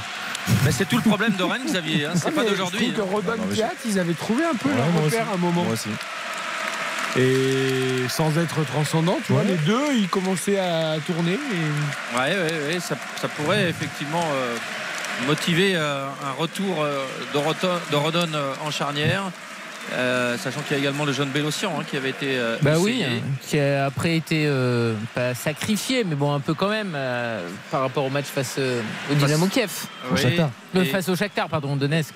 Oui, et, et trois jours après, euh, Bruno Genesio à Nantes effectivement euh, décidé de laisser Bélocian euh, sur la touche et, et son raisonnement se tenait. hein. Psychologiquement, c'était un petit peu difficile pour Bélocian, sauf que depuis, on n'a pas revu Bélocian. Donc c'était mm, mm, peut-être aussi. Bon, alors après, il y a tout un concours de circonstances. Bélocian a joué parce qu'il y avait moins de défenseurs centraux disponibles, parce que ça allait pas bien défensivement. euh, Parce que Théâtre aussi avait été un petit peu sanctionné. Enfin, il oui, y avait- euh, il suite à un match à Toulouse où il il avait, avait deux buts pour hein. lui. Euh, donc là, en revanche, c'est mieux sur le plan offensif avec euh, euh, Désiré Doué qui avait réussi à se mettre dans le sens de la marche dans la moitié de terrain lançoise. Il a perdu le ballon dans la foulée. Ça contre-attaque maintenant pour Lens avec Seko Fafana qui a poussé trop loin son ballon. Le bon tacle d'Ougouchoukou euh, qui en profite pour donner à Bourigeau qui euh, perce plein axe, qui donne à Toko Ekambi qu'on n'a pas beaucoup vu depuis le début. Il a changé de côté. Là, il a donné à Kalimwendo. Ça permute beaucoup en attaque en ce moment côté rennais. Et euh, Kalimwendo qui, avec plusieurs fans de corps, a tenté de se débarrasser de son vis-à-vis Frankowski. Mais euh, c'est Frankowski qui a gagné son duel et ça repart pour Lens avec euh, Fulgini. Alors, le 1-2 d'école là entre Fofana et Fulgini. Mais euh, en revanche, les- Rennais ont du mal à revenir en défense parce que là, il y a deux Lensois contre 3, 4 Rennais dans, ce- dans cette zone-là. Et le 1-2 fonctionne parfaitement Le avec problème- Le problème, Philippe, c'est que Bourigeau, il, bon, il a envie forcément d'apporter un plus offensivement, mais je, je- je trouve qu'il se découvre beaucoup trop les Rennais dans le cœur du jeu. Là, on l'a vu, le 1-2, tu peux pas te faire perforer comme ça à plein axe. La passe de Fulgini, elle, est, Oui. elle est bien devant. Et là, t'as pas le Fofana. pompier Santa Maria euh, qui, Eh oui. qui vraiment joue les, Après, c'est sentinelles, normal, les hein. vrais sentinelles. Quoi. Rennes veut réagir, c'est aussi normal qu'il se porte vers l'avant, mais ça déséquilibre aussi. euh, Et je, pense que, je, pense, je pense que Bourigeau sent aussi qu'offensivement, euh, il manque quelque chose et il a envie de, il a envie de donner l'impulsion. Parce qu'effectivement, depuis le début, euh, ça pêche dans ce domaine. On n'a pas du tout vu Karl Toko et Cambi. Alors Kalimundo, je trouve qu'on l'a vu. Il a tenté des Bah, choses. il commence. Voilà, Ouais, il, est- commence, il commence. Alors que effectivement, euh, KTE, lui, il a tout raté. C'est doué qu'on voit le plus quand même. hein. Doué, il tente parce que. Après, il y a euh, du déchet, mais voilà, il y a du c'est déchet. quand même lui qui tente le plus. il tente, mais c'est pas très efficace hein, ce qu'il fait non, depuis c'est le vrai, début. c'est vrai. Donc, euh, ben, pour le moment, les joueurs offensifs sont en dedans côté euh, Rennais et euh, c'est peut-être ce qui explique que Bourigeau euh, veuille euh, renforcer, ce secteur, Et- donner une nouvelle impulsion. Et bravo à vous parce qu'en 38 minutes, vous n'avez pas prononcé une seule fois le nom de celui dont il ne faut pas prononcer le nom pour l'attaque rennaise. Qu'on a prononcé pendant des mois depuis qu'il n'est plus là, mais on ne prononcera pas son nom. Je vois, je vois. euh, Mais c'est bien parce que vous n'avez pas accès là-dessus et c'est très bien. Et on l'a aperçu, on l'a aperçu en tribune. Exactement. Ses initiales sont MT. Comme. Voldemort dans Harry Potter, c'est celui dont on ne doit pas prononcer le nom. Ah, mais tu vois, ça te brûlait la langue quand même, Eric. Je l'ai je l'ai emmené différemment. Et, et Théâtre là qui euh, avait tenté de donner ce ballon en profondeur le long de la ligne pour Karl Toko et Cambi mais euh, le Camerounais n'avait pas compris. Et euh, ça file en sortie de but. Brice Samba qui va prendre son temps pour envoyer le jeu euh, non pas dans la moitié euh, de terrain rennaise mais en tout cas pour euh, relancer le jeu de son équipe puisqu'en général on repart de derrière avec toujours trois Rennais aux abords de, la surface Kalimwendo, Toko et Cambi et Doué lui il est posté à 30 mètres plein axe pour vraiment quadriller toute cette zone et ça oblige d'ailleurs Brice Samba à dire à ses défenseurs euh, remontez tous d'un cran, on va le jouer long, ce 6 mètres et on va renvoyer le jeu dans la moitié de terrain bretonne. Sauf que Monsieur Turpin, euh, il n'apprécie pas que Brice Samba perde du temps. Il est en train lui-même d'en perdre en disant à Brice Samba je décompte. Alors on va voir Monsieur Turpin si vous décomptez tout à l'heure parce que là effectivement on a perdu euh, une quarantaine de secondes et euh, les Rennais qui vont euh, tenter de récupérer ce ballon. On m'apprend, Philippe, par texto que tu es muté à Marseille pour la saison prochaine. Ce ne sera plus l'ouest de la France, mais le, mais le sud-est. Exceptionnel, Philippe. Et, euh, et- et alors pour le coup, alors on va quand même commenter l'action. J'y reviendrai sur ce que je veux dire avec le centre de Frankowski. Ouh, la tête au deuxième poteau. Encore de Openda qui est là au deuxième poteau. Il n'est pas très grand Openda, mais c'est lui qui au bout de ce centre, au coin des 6 mètres quasiment, euh, peut reprendre de la tête et ça passe pas loin au-dessus du but de déplace Mandanda. bien. Ah oui, Il, ah oui. il a et, beaucoup de qualités, ce et il garçon. a le sens du timing. hein. Il se déplace bien, il est puissant, il est rapide, il n'est pas finalement maladroit devant le but. Euh, franchement, euh, très intéressant comme joueur. Ah oui, parce que là, si il réussit à cadrer cette tête, je sais pas si Franchement, Mandanda. elle passe pas loin. Non, non, il y, a- il y a but hein, si elle est cadrée. Ah. Elle passe à l'angle, au-dessus de l'angle de C'est la, bien ce qui me de semble. la barre et du poteau. donc. Non, et puis il est, il est tout seul devant. Vous imaginez le travail qu'il qu'il abat quand même. Je- Et il trouve touche un nombre de ballons au final qu'il arrive à prendre de la tête ou même euh, du pied quand il est cherché en profondeur. C'est impressionnant. Ah Et ça lui fait tripler euh, à Clermont, doublé contre Angers et euh, buteur, premier buteur ce soir à Rennes euh, sur les trois, sur les même pas les trois derniers matchs, hein, sur les deux derniers matchs et demi. Ça fait quand même euh, pas mal. Ça fait et il y avait une petite passe décisive en plus à Clermont, donc ça fait quand même il peut se six buts mêler à la, passe. il peut se mêler à la, euh, lutte pour le meilleur buteur parce que David et Mbappé ont 19, la casette Ben Yedder Balogun 17 et lui 15. il rejoint euh, Mofi avec 15. Ouais. Et, Et, ça va être serré hein, la, lutte. et c'est une belle Ce découverte. peut-être une bonne nouvelle pour le PSG, c'est que Mbappé va devoir se battre un peu pour euh, garder le titre. Bah, c'est le seul intérêt en fait Ah, bah, pour, pour le lui, PSG. le Donc intérêt. oui. Et Mandanda qui sort de sa surface pour couper la trajectoire euh, de cette longue passe qui était convoitée euh, par euh, Frankowski. Et coup de tête de Mandanda pour pousser ce ballon en touche. Mais à nouveau les Rennais sur le reculoir dans leur moitié de terrain. Et les Lensois en possession du ballon. Il y a clairement une différence de niveau entre les deux équipes ce soir. Et ça confirme le classement où Lens a 7 points de plus que Rennes. Lens est troisième, Rennes est cinquième, mais 7 points c'est c'est quand même important et en tout cas ce que l'on voit euh, est conforme à ce classement même si le Rennes du début de saison était quand même autrement plus séduisant que celui que l'on voit depuis, euh, depuis la Coupe du Monde parce que je me suis amusé à faire ces petits calculs aujourd'hui en préparant le match. Euh, en début de saison, c'était quand même euh, 31 points sur 15 possibles pour 31 points sur 45 possibles. Oui, dit. parce que sur 15 possibles. Oui, voilà, c'est ça. Sur 45, Ils sont forts, ces Rennais. Qu'est-ce qu'ils étaient forts à ce moment-là C'était non alors en plus c'est l'inverse. Je- je- évidemment, je, je me suis douté qu'en mettant mes notes dans ce sens-là, j'allais me tromper. Bah bingo, je me suis trompé. Euh, C'était 19 points sur 39 possibles sur les 13 premiers matchs avant la Coupe du Monde. Et là, on est sur du 31 points sur 45 possibles sur les 15 matchs qui ont suivi. Je suis, je suis perdu, Philippe. Non, je crois que j'ai encore, j'ai encore tout fait à l'envers. non, Je crois que vous avez. oui, parce que J'ai fait à l'envers. en fait, C'est 31 sur 45 avant la Coupe du Monde en c'est 15 19 matchs. sur 39. Et, et là, c'est 19 sur 39. Voilà. Alors, pour redevenir sérieux, les chiffres parlent d'eux-mêmes quand même. Oui. Oui. Mais souvent, on se plante avec les chiffres, c'est lesquels le problème. Lesquels Les bons. Philippe, c'est quand votre anniversaire Euh, pourtant, j'aime bien les maths, mais là, Ouais. en fait, Ce sera une calculatrice pour vous. Mais- euh, mais-. Mais j'avais tout bien fait, sauf que je les ai pas mis dans le bon ordre. Et je me suis dit en les lisant, faut pas que je me trompe. Ah Bah bingo, c'est réu- c'est réussi. Ah, bon, c'est réussi.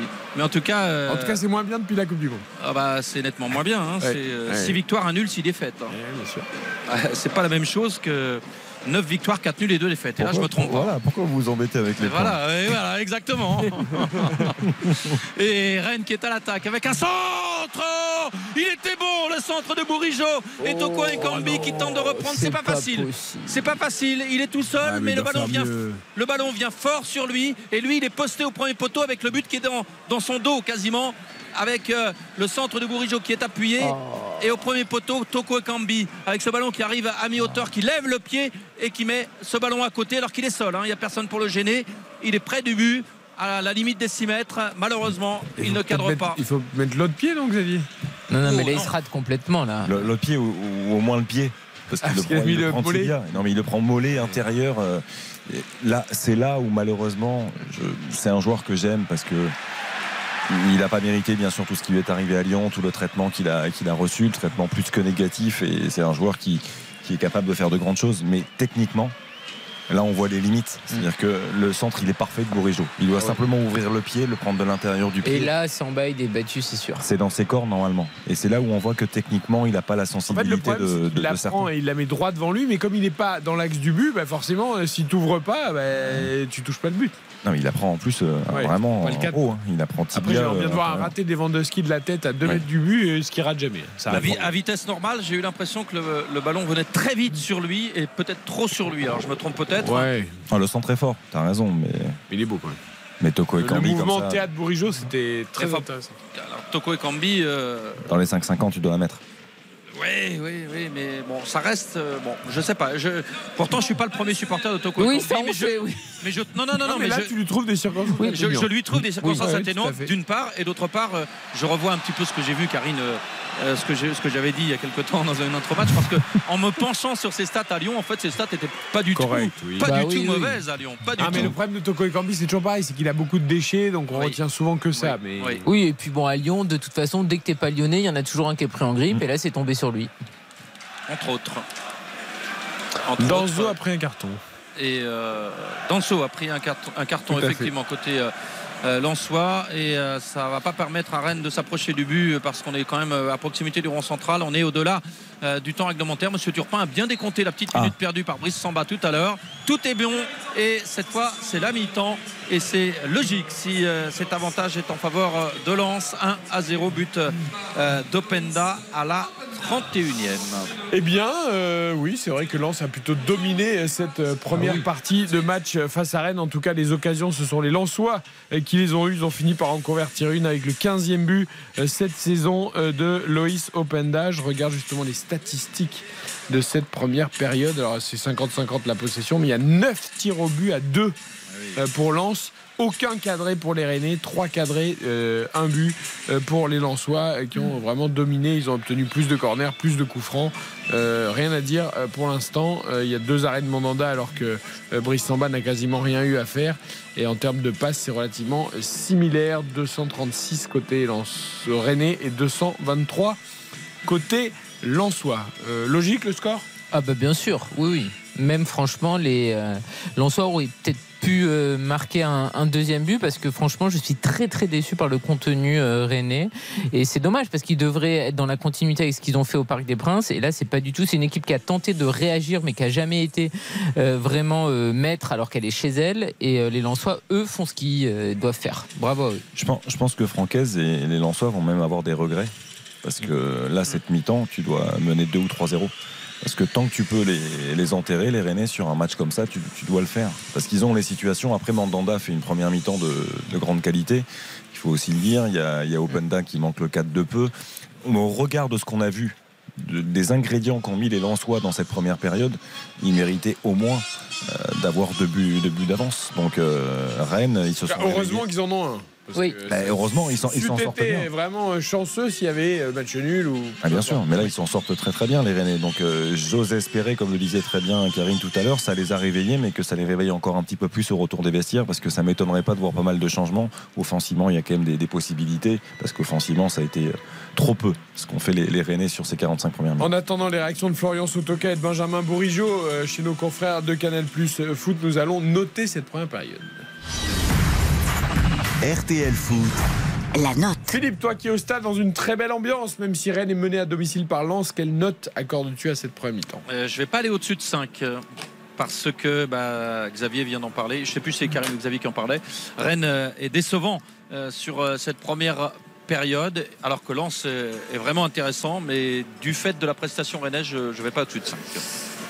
Karine Je suis d'accord avec Philippe parce que honnêtement, je pourrais mettre beaucoup plus aux Lensois, mais du côté des Rennais, c'est trop peu. Moi, le, les- aux Rennais, je leur mets 3. C'est un peu 7 et 3, quoi. Voilà. Donc, Voilà. euh, bien 5. la moyenne. Et euh, bravo aux Lensois parce que c'est vraiment une belle occasion pour eux. Ils savaient que Marseille s'était pris les, pieds dans le plat euh, face à Montpellier et ils sont en train de faire ce qu'il faut pour euh, reprendre cette deuxième place. Alors je trouve que vous avez tout à fait raison dans votre logique, elle est implacable, 7 et 3, ça fait 5 hein. mais je trouve que c'est dur pour Lens de mettre que ça. Ah, c'est pour ça que moi je mets 6. Ah oui.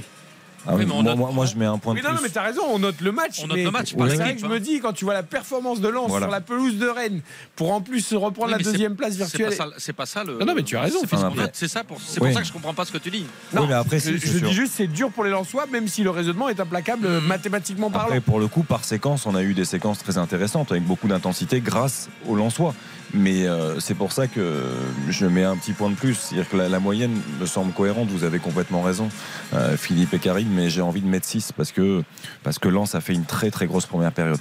Il n'y a que 1-0. Ils auraient pu mener euh, de manière plus large. Mais je trouve que Lens, euh, comme tu l'as dit tout à l'heure, Eric, on a retrouvé le Racing Club de Lens qu'on aime. Et je trouve qu'en termes de, euh, d'intensité, d'effort, de course, même de justesse, à l'image d'Openda qui fait une première mi-temps de très haut niveau, je, voilà, c'est pour ça que je mets ce petit point de plus parce que j'ai trouvé Lens vraiment très bon. Et c'est vrai que je repense au propos de Francaise quand il y a eu la petite série euh, plus difficile pour Lens qui disait euh, euh, ne nous affolons pas, euh, on a toutes les qualités qu'il faut et tout. Et en fait, enfin aujourd'hui je le revois depuis quelques matchs et particulièrement ce soir parce que c'est pas sans leur faire offense Clermont ou Angers.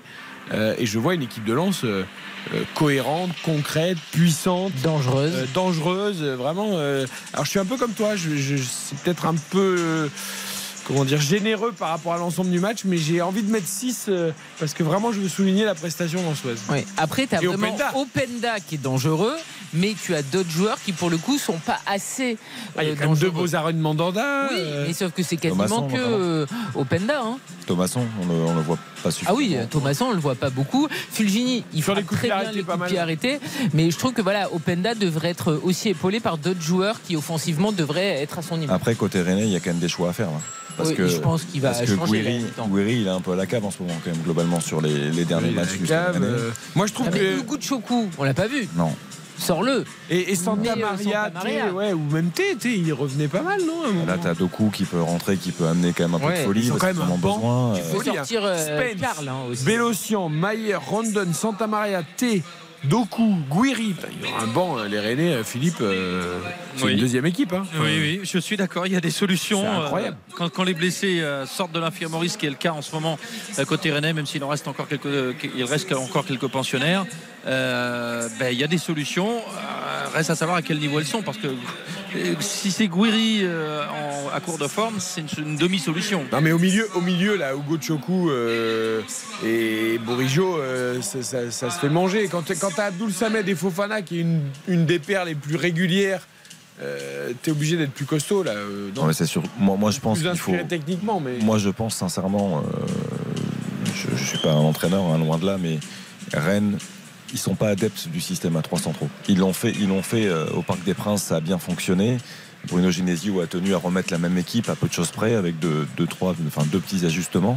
Euh, moi, je c'est vrai que serais bien passé à pas 4 un surpris de voir milieu. repasser à 4 avec un troisième milieu ou un petit Oui, peu plus tu de fais créativité. Santa Maria en sentinelle. sentinelle. Ouais. Et tu peux quand même aussi mets changer. Et. Maillard. Pour, euh, Ouais, mais bon, Maillard, lequel Ouais, ouais. au moment il va rejouer au foot, non? Ben, On sait pas. Bah, Il faut demander à son agent. Il faudrait, Philippe, il va rejouer au foot. Non, mais c'est vrai qu'il il se voit déjà ailleurs, mais bon. Euh, je vous propose qu'on écoute les réactions des joueurs, comme ça après Philippe peut aller prendre une petite galette de saucisse et, et un petit verre de cidre. Il faut qu'il se dépêche parce que Moi, j'ai ça part vite. hein. Bon, alors Philippe, on te libère, on te libère. non, je vous écoute, je vous écoute. Profite de la mi-temps. On va écouter Florian Sotoka, le passeur décisif sur le but d'Openda pour l'ouverture du score lançoise chez le confrère de Canal+. Je trouve qu'on fait, euh, fait un très bon match eux aussi, donc ça donne euh, un match plutôt ouvert des, deux côtés. Donc euh, voilà, c'est bien. Maintenant, sur le- les 10-15 dernières minutes, on a un peu trop subi à mon goût. Donc voilà, si on arrive à remonter le bloc et, et, à, leur, et à leur mettre quelques, quelques situations, ça, le- ça leur ferait du mal. Donc euh, à nous de continuer dans ce sens et à nous de toujours avancer.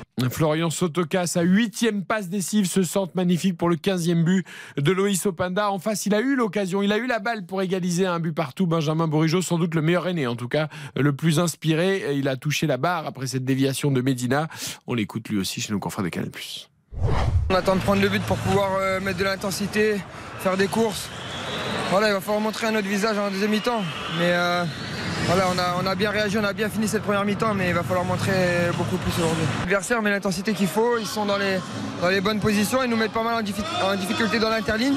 On va essayer de rectifier ce qui ne va pas à la mi-temps pour, euh, pour essayer de, de faire une meilleure deuxième mi-temps. Un peu abattu, mais assez juste, Benjamin Bourigeau. Lucide. Il est toujours Ouais, lucide. je ouais, trouve. ouais. Et il, par- il parle foot en plus. Moi, moi c'est ça que j'aime bien parce que parfois on, on critique un peu certaines déclarations. Je trouve que voilà, il, il dit à juste titre que dans, dans l'intervalle, ce qui est le cas, hein, dans le cœur du jeu, ils se font transpercer trop facilement.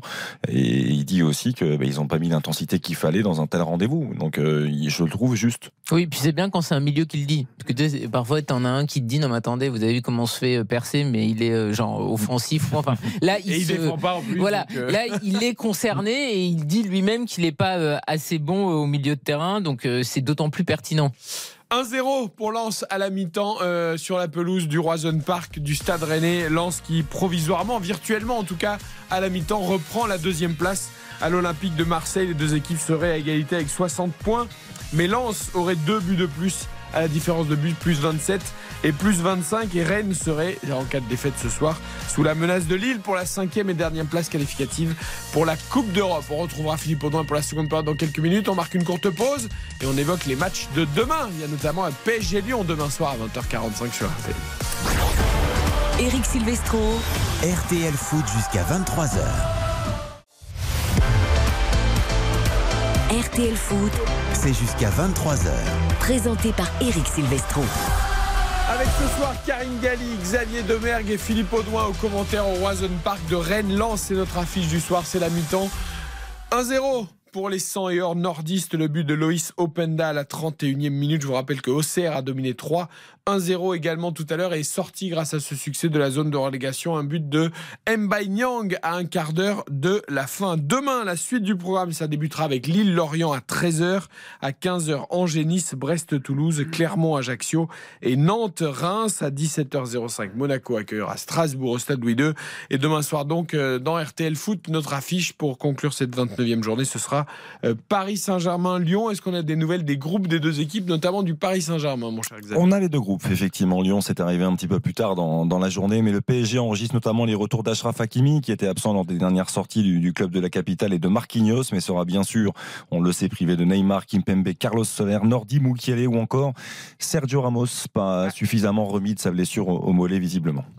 Il a le temps d'é- d'étudier la prolongation de contrat, comme ça, éventuelle. C'est une possibilité. C'est une- côté, du club. côté lyonnais, il y a un retour important. C'est le retour d'Anthony Lopez dans les, dans les buts de l'Olympique lyonnais. En revanche, Malo Gusto, toujours absent, même s'il a repris euh, son processus de réathlétisation. Donc ça, c'est plutôt une bonne nouvelle, mais il va falloir patienter encore un, un petit peu. Il devrait être absent également dans ce match de, important dans la saison lyonnaise de, de Coupe de France la semaine prochaine. Maxence Cacré était incertain.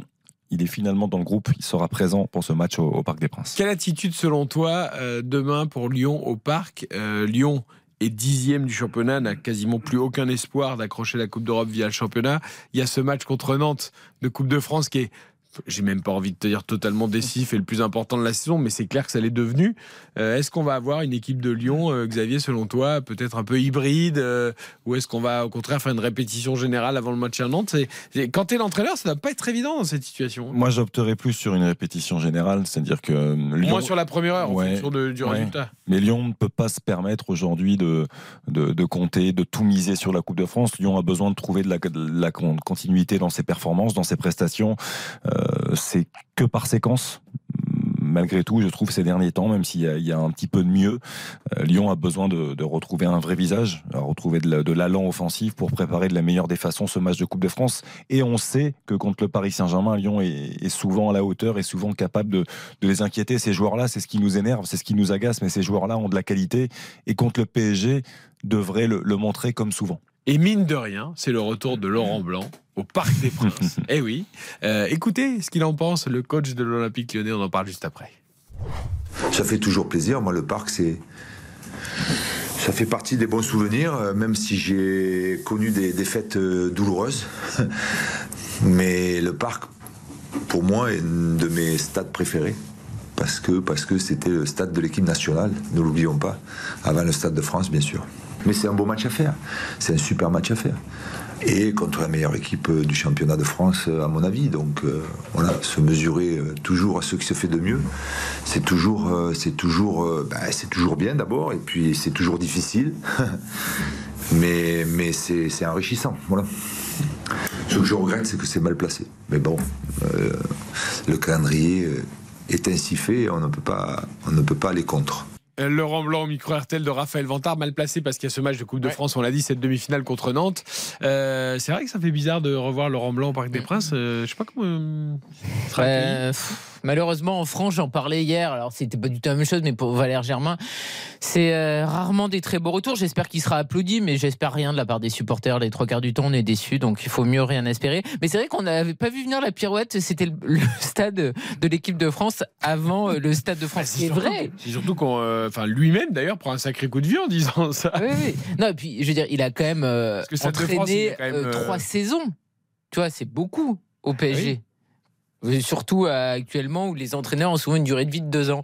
Et il n'a pas dit j'ai passé des bons moments en tant qu'entraîneur, etc. Il est plus parti sur la fibre nationale. On n'a pas pris le moment où il parle aussi du parc Lescure, du stade Jacques Chaban-Delmas comme l'un des plus beaux stades de, de France. Parce qu'il le dit aussi dans sa réponse. Mais... C'est vrai Mais pourquoi vous... Non, j'étais sûr. Je me Pourquoi suis vous vouliez qu'on parle de ça Mais non, mais... parce qu'il a, Non, parce mais- qu'il est- il a quand même brillé avec les Girondins de Bordeaux. quand même. il, il aurait pu dire euh, je viendrai pas au parc, je peux en venir. Il aurait pu faire un petit poisson d'avril. Il aurait pu dire euh, de C'est pas le genre. hein. Non, après, puis c'était pas le jour. euh, Non, alors vous savez quoi J'ai failli me faire avoir. Moi, il y avait un poisson d'avril euh, d'un site euh, qui suit vraiment euh, l'actualité de l'équipe de France et qui a annoncé qu'Antoine Griezmann avait finalement décidé de prendre sa retraite internationale. J'y ai cru. Et je dis à Joe, mais t'as vu et, et puis après, j'ai fait, ah ouais, non, oh là là, la lourdeur, 1er avril. Mais J'y ai cru pendant euh, quelques Je suis minutes. très étonné qu'on n'ait pas eu un truc. euh, Mbappé a pris sa décision, ce sera le Real, ou au contraire, il prolonge à Paris. euh, Tu vois. enfin. Hum. Bah, on a eu euh, Antoine Griezmann, vous l'avez pas vu? Quelqu'un t'a collé des petits poissons aujourd'hui dans le dos ou pas? Je n'ai pas d'enfant. Donc euh, Dodu n'est pas en capacité de me coller des Pas encore. poissons. Dodu, pour ceux qui ne le savent pas, parce que maintenant vous le savez tous, mais Dodu, c'est le chien de Karine Galli. Mais vos enfants se sont occupés de vous euh, le dos, j'imagine. Tout à fait. Évidemment. Bah oui, voilà. C'est Tout à des histoires papa-enfant. Ah oui, mignon. Maman-enfant. Et puis, oh, oh j'ai rien senti. Ah, Alors qu'en général, ils arrivent avec leurs gros sabots, leurs grosses mains. C'est pas du tout. euh, euh, vous êtes des parents parfaits. Bah c'est oui. beau. Non, mais parfois on essaie, ils essayent de caresser le dos, mais Ouais. vraiment pour que ça tienne à la fin, ils, tapent quand même. Exactement. Fois. donc là, on dit bon, bon, chérie, je suis désolé, mais je le sais, je l'ai senti. 22h02, ça repart à l'instant au Roison Park entre Rennes et Lens. Philippe Audouin a repris sa place en tribune de presse.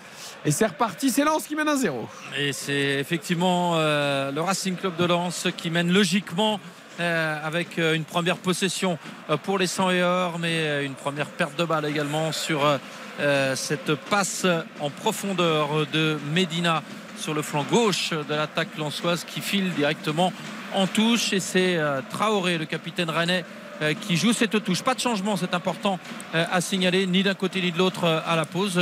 Personnellement, je me disais que Bruno Genesio allait peut-être repasser à 4 derrière et densifier son milieu de terrain, mais non, pas de changement pour ce qui est des, des les remplaçants des deux côtés qui sont partis s'échauffer. On a notamment Mayer et Santa Maria pour Rennes avec Guiri qui sont en train de se préparer. Mais pour le moment, donc c'est Lens euh, qui mène logiquement et qui euh, a retrouvé la possession avec euh, Danso depuis sa moitié de terrain qui attend une solution. C'est Fulgini qui lui propose et Fulgini qui redonne derrière à Grady. Les Rennais qui attendent sagement que les Lensois progressent. Pas de pressing. Et on D'autant d'autant que Rennes va à Lyon la semaine prochaine, non, euh, Philippe à Lyon, oui, qui aura euh, Ah, qui aura joué le match de Coupe de France, mais. peut-être digéré ou pas euh, Ouais. en fonction de Ouais, la bien coupe- sûr. du Mais résultat. Bruno Genesio réussit souvent quand il revient à Lyon. Mais je trouve ça surprenant qu'il n'ait pas fait de choix dès la mi-temps. Parce Oui.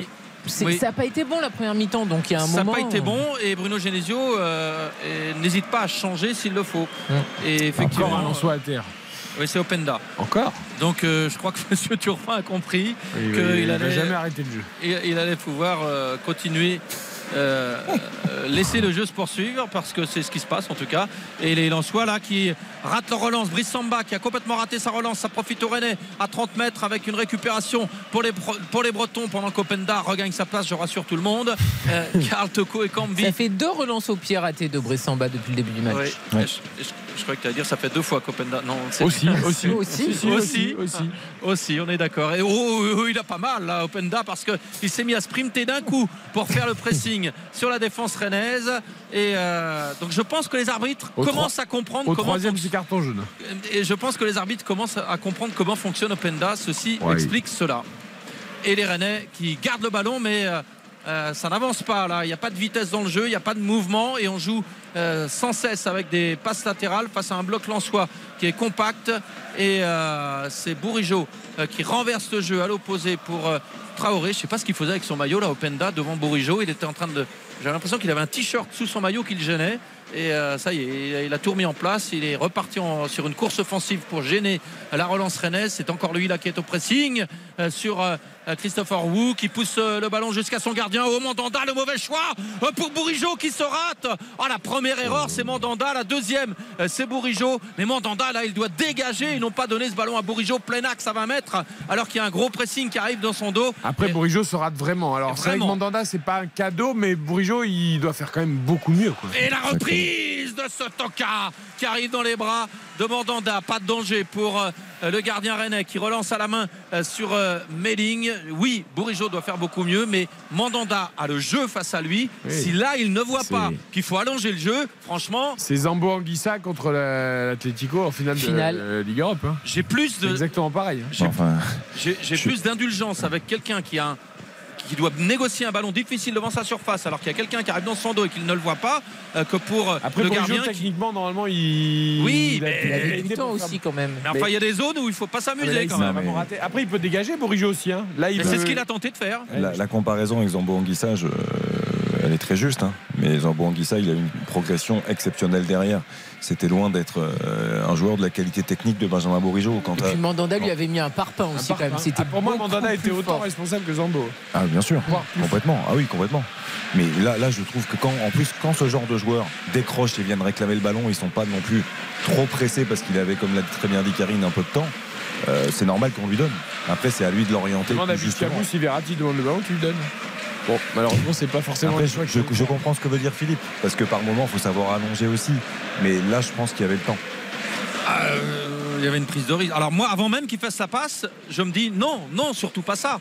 Euh, je suis un peu étonné. Euh, Tu étais à quelques secondes d'avance sur nous, pas beaucoup, mais quelques-unes. Je pensais qu'il avait dribblé ou qu'il avait tenté un truc. euh, Et c'est surtout que moi, je vois le Lançois qui arrive lancé depuis un bon moment en direction de Bourigeau. Et peut-être que vous ne l'aviez pas à l'image. Mais en tout cas, il n'y a pas eu de conséquences pour Rennes, mais ça aurait pu. Quand on dit parfois que chaque erreur se paie cash, c'est absolument faux. Ce poncif, je le trouve absolument insupportable. parce que là, franchement. Contre les grandes équipes, la moindre erreur se, se paie cash. cash. Non, mais vraiment. À ce niveau-là, ça se. Ouais, alors ça, on l'entend tous les samedis. Eh ben non, eh ben non, messieurs. Il y Ça a veut plein dire qu'il y a un d'erreurs. gros dans un niveau match. tous les samedis. Il y a, il y a un plein, il y a plein d'erreurs dans un match. Et là, en revanche, il est beau. Cet extérieur du pied de Désiré Doué pour Amari Traoré qui est lancé, qui revient à l'intérieur, qui se met en position de centre. Ah il l'a mis à terre au premier poteau directement sur Medina, alors qu'un centre tendu devant le but aurait été intéressant. Et euh, la défense en qui peut se dégager. Et Openda qui joue bien avec son corps, alors qu'il a un gabarit beaucoup plus euh, euh, modeste euh, que Christopher Oh, Wu. Mais alors, le jeu de corps d'Openda pour négocier ce long ballon, alors là, c'est un modèle du genre. Après- il obtient un coup franc. Après, Wu, il est naïf quand même. Il fait vraiment un mauvais match. hein. Parce, Bah, que, ou, ou au mari, les deux. Bah oui. parce que là, il sait très bien qu'il va venir s'appuyer sur lui. Il le fait à chaque fois. Il laisse rebondir le ballon, il vient s'appuyer, il, le- il le bouge physiquement. Il fait toujours la même chose. Normalement, tu, tu lui mets quand même deux têtes. Donc, euh, je veux bien, tu peux le bouger toi aussi, non? Tu peux dans ton duel. Je trouve que Omari et Wu, les deux, euh, c'est là, ça fait jeune. Tu, tu... Ça- Oui, alors on peut être jeune et bon, mais là, les, Oui, mais les- ça les fait- deux sont à côté. hein. Les- les- les Là, deux- on est jeune et pas bon. Voilà, c'est ça. Et, euh, ce qui est surprenant, chose. Je pensais à une. oui. Non, mais quand t'as dit jeune et bon, je pensais à un Jeune et morceau. Bah oui, oui. Eh oui. Bah oui. Et, euh, et c'est pour ça que je pensais que Bruno Genesio changerait au moins un des deux à la mi-temps pour renforcer Ah, son il va milieu faire de à terrain. l'heure de jeu. Et puis le classique. milieu de terrain, je- pourquoi il fait pas rentrer Santa Maria je Eh, il. Je pense, je- pense qu'il va le faire vite. Oui, mais bon, c'est dommage, t'as déjà perdu euh, au moins 10 minutes. Exactement. tout de suite. Exactement, et je trouve que c'est plus facile de revenir sur le terrain en sortant du vestiaire avec en tête le nouveau système que de changer de système en cours de jeu. Je pense qu'à mon avis, il veut. alors, après, il y a certains entraîneurs qui font ça. Il veut vraiment mettre ses joueurs face à leurs Ouais, responsabilités. il leur a dit je leur vous laisse disant, 10 en fait, minutes. Voilà. Ouais, bah, Ouais. Oui, mais non, en Alors, fait. et je vois bien- doit être et- européen la saison prochaine. Hein. Et je vois bien Rennes faire un forcing dans les dernières minutes et on va dire Ah, ben c'est dommage qu'ils aient pas fait ça plus tôt. Ouais, exactement. Et ben, pour le Parce moment. que contre les équipes te lance, euh, si tu fais une erreur, hein, ça se paie cash. Et, et après, tu prends cette voix et après 7 minutes en deuxième mi-temps, on n'a pas vu grand-chose en tout cas dans ce début de deuxième période. Et bien après 7 minutes, Lens joue à sa main et n'est absolument pas inquiété. Donc euh, si c'était pour mettre les joueurs devant leurs responsabilités, ce dont je doute, ben, c'est un peu raté. Attention à Penda qui s'échappe dans la surface. Le centre parfait. Oh, ce- c'est Fofana qui met ce ballon de la tête au-dessus. Mais là, c'était quasi une passe décisive d'Openda qui, encore une fois, avait fait valoir sa puissance, son physique et sa vitesse dans la profondeur et puis surtout sa technique au bout de l'action parce que ce, ce centre est parfaitement dosé au deuxième poteau pour Fofana qui est libre de tout marquage, qui arrive lancé et qui ne parvient pas à Ah, cadrer de c'est la. Fujini, c'est Fujini derrière qui peut jouer ce ballon. Et je sais pas s'il parle à Fofana, Fujini, mais le ballon il est clairement pour lui. Bah oui. Et Openda, ce qu'il fait, parce qu'au départ, il fait juste une feinte de corps. Et je, je sais pas si c'est où Marie qui se fait euh, enrhumer, mais il touche même pas le ballon en fait. Ah non, non. Et en fait, avec la feinte de corps là sur le sur l'orientation du corps, vitesse, les appuis. il prend tout le Ah monde ouais. de vitesse. La Magnifique. vitesse, les appuis, match après le, Openda. le- le centre est magnifique en plus. hein. Mais c'est Fujini doit effectivement lui parler. Bah oui. Le ballon, qu'il arrive face au ballon. il On n'a pas l'impression qu'il lui parle en fait. Non. Mais là, il nous fait toute la palette quand même, Openda. Openda, Ah, vraiment. euh, il n'y aura pas vraiment. grande hésitation pour le magnifique. Si, Ouais. je sais pas comment le match va évoluer, mais là pour l'instant, il est un peu est- au-dessus de tout le monde. Quoi. Il est évident, il est évident effectivement, c'est le grand bonhomme pour le moment euh, dans ce match euh, avec euh, le bon ballon d'un de Traoré pour euh, Kalimwendo qui arrive malgré euh, la présence. Oui, mais il est dos au but et il avait trois défenseurs sur le dos. Il n'a il a pas perdu le ballon et on repart de l'autre côté parce que Kalimwendo a eu euh, l'intelligence et la technique pour garder le ballon quand même. Et tout à l'heure, il donne le bon ballon à Borijo là sur l'occasion qui finit sur Et- la barre. Donc, euh, Et, il n'a pas fait grand chose, mais Et Bourigeau là euh, réorganise le jeu. Depuis là, les Rennais sont sur une séquence de possession parce que euh, au départ, Kalimwendo, euh, qui n'était pas dans la meilleure posture, avait réussi à conserver le ballon. Et il y a même un coup franc à suivre pour les Bretons à 30 mètres, plein axe. Et euh, c'est trop loin pour être frappé directement, mais c'est intéressant quand même pour les Bretons, malgré les protestations de Medina pour le Racing Club de Lens. là, je crois que c'est une faute de Fulgini sur Hugo Choku. Ouais, Ah. Choku était arrivé, ah, il était arrivé avant quand même sur le ballon et en fait Fulgini lui, lui tape dans le tibia. C'est ouais. Ah si, il y a faute. euh, Ouais, je trouve que ça peut être sifflé des deux côtés. Je trouve que c'est. euh, Ah, ben voilà, Bruno Genesio Alors. effectue ses deux premiers Bah ouais. changements, ses trois premiers changements. A Santa Maria, 10 minutes. Santa Maria, Mayer et Guiri. et Ils C'est tout ce qu'on avait dit à la mi-temps. hein. On est bon pour aller entraîner à Rennes. et, euh, et Toko Ekambi sort, Wu sort, et le troisième. Et on va passer à 4 donc. Oui, bah ça, ça me semblait euh, assez évident. Et Et le troisième à sortir. un milieu normalement là pour le coup. Bon, on va peut-être jouer à 12 finalement, ce sera plus simple comme ça. hein. Euh, côté Rennais. Ça devrait être un milieu quand même. Et euh, bah, pour le moment, Guiri va attendre parce qu'on sait toujours pas qui va sortir. Est-ce que le champion. Bah, je crois- Bah, c'est Toko non Oui, C'est Doué qui sort Non, il en manque un pour le moment. Euh, Toko Ekambi est sorti, Wu aussi. Et Désiré Doué qui sort. Et euh, donc là, c'est vraiment du, du 109 Ah, et en un changement de euh, c'est deux postes pour poste et il y a juste Wu Mayer où on va sans doute passer à 4 pour, euh, voilà, pour ajouter un milieu. C'est évidemment.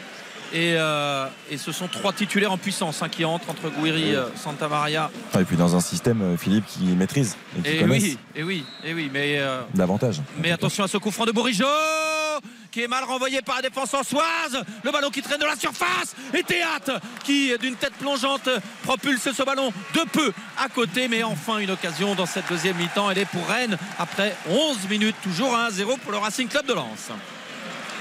Il y avait une occasion quand même avant. peu, ouais, non, je pensais que tu allais enchaîner, Eric. Mais Non, non, je, je- parce que j'étais en train de voir moi le ralenti justement de théâtre et je me disais est-ce qu'il peut faire mieux ou pas C'est dur, il, est- c'est il- pas si il mal. essaye de mettre beaucoup de puissance dans son coup de tête parce qu'il est, obligé hein, pour euh, pouvoir potentiellement tromper euh, la Oui. vigilance du, du Oui. gardien en soi. Oui, il y avait eu une occasion quand même auparavant avec Fofana pour Lens sur euh, l'échappée de d'Openda. Donc ça fait une occasion partout euh, en deuxième mi-temps. Mais euh, c'est quand même euh, assez plan-plan ce début de deuxième période. 12 minutes euh, bientôt que l'on joue. Et les Lensois euh, qui euh, repartent à l'attaque. Mais euh, c'est peut-être Rennes qui va être revigoré là par euh, euh, les euh, trois entrants euh, qui euh, ont fait euh, donc leur apparition. La touche à venir pour Lens. On perd beaucoup de temps sur chaque remise en jeu côté Lensois et ça casse ce rythme. Déjà qu'il n'y en a pas beaucoup.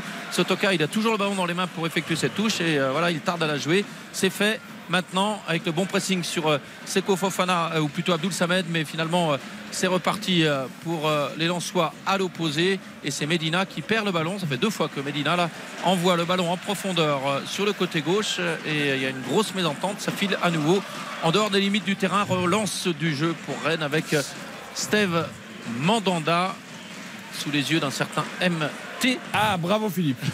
Celui dont on ne doit pas Au prononcer. le nom. moment, au moment où euh, il son visage apparaît sur les écrans. Il n'a pas trop de soucis à se faire quand il reviendra. Alors, c'est pas tout de suite, mais euh, il devrait vite, assez vite retrouver une place parce que pour le coup, même si on veut pas tout focaliser là-dessus, il manque vraiment. 58 minutes, 1-0 pour Lens sur la pelouse de Rennes. Courte pause, retour d'RTL Foot avec Philippe Audouin au stade au commentaire.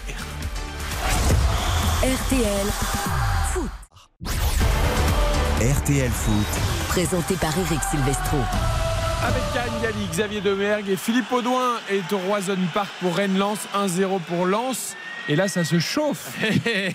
oui, parce que les Rennais étaient en défense. Il y a eu un ballon dégagé euh, en touche et Openda euh, qui est allé chercher euh, ce ballon pour la touche, non pas pour jouer la touche, mais juste pour aller chercher le ballon. On a profité pour haranguer les 1500 supporters lensois qui étaient vraiment tout proches de cette zone. Et ça n'a pas plu au remplaçant Rennais qui se trouvait à proximité. Mais enfin bon, c'est bonne guerre. Bah oui. Il a le droit de- de- d'encourager ses supporters pour donner de la voix alors qu'ils sont déjà très euh, fervents. Ces supporters sont meilleurs comme euh, à leur habitude. Et là, c'est meilleur en milieu de terrain euh, qui a pu récupérer pour les Rennais. Et c'est reparti avec Santa Maria euh, qui euh, donne à Omari qui regarde euh, loin devant pour finalement se raviser et revenir avec Santa Maria à l'intérieur du jeu qui gagne quelques mètres. Balle au pied, Santa Maria. C'était un peu téléphoné cette passe pour euh, Medding et. Euh, pas de problème pour Sotoka qui a pu intercepter et les Lensois quand ils ont le ballon dans les pieds. C'est difficile euh, de leur reprendre. Et c'est Abdoul Samed qui a bien joué le coup. Là il a vu la brèche. Il s'enfonce. Il est passé euh, de sa moitié de ce terrain à la surface de réparation rennaise quasiment. Et c'est Meling finalement euh, qui vient se battre pour relancer. Et voilà le public qui se met à réagir maintenant ce qu'on n'a pas beaucoup vu et entendu depuis le début du match. Il y a un petit regain d'énergie là pour les Rennais. Il y a un carton pour euh, un Thomasson. Lensois pour Thomasson qui a coupé euh, la contre-attaque rennaise et euh, Monsieur Turpin va empêcher les Rennais de jouer rapidement parce qu'elle n'a pas eu le temps de noter son nom, le nom sur le carton. C'est la spéciale Thomasson, ça. Ouais. c'est- il peut être très très pénible pour ça, Thomasson. Mais c'est. C'est horrible de dire ça, mais c'est les bonnes fautes. hein. Ça coupe vraiment le- la remontée de balle de Mayer. C'est- pas très sport, mais voilà, ça mérite le carton et c'est juste. Il y a quelque chose qui va quand même pas vraiment rassurer les supporters euh, rennais. On rappelle que Lens, euh, c'est la meilleure défense de, de Ligue 1 et on rappelle qu'ils n'ont encaissé que 11 buts en déplacement cette saison. Euh, ce qui est assez, assez exceptionnel. Donc, euh, Et vu ce qu'ils font en plus, ils sont pas euh, très gênants pour les défenseurs euh, lensois. Je suis très Ouais. très déçu moi. par moi aussi, Rennes là pour l'instant. euh, Et Lens déjoue aussi un peu la deuxième mi-temps, attention. Ouais, ils Parce essaient de contrôler, mais. Ouais, mais.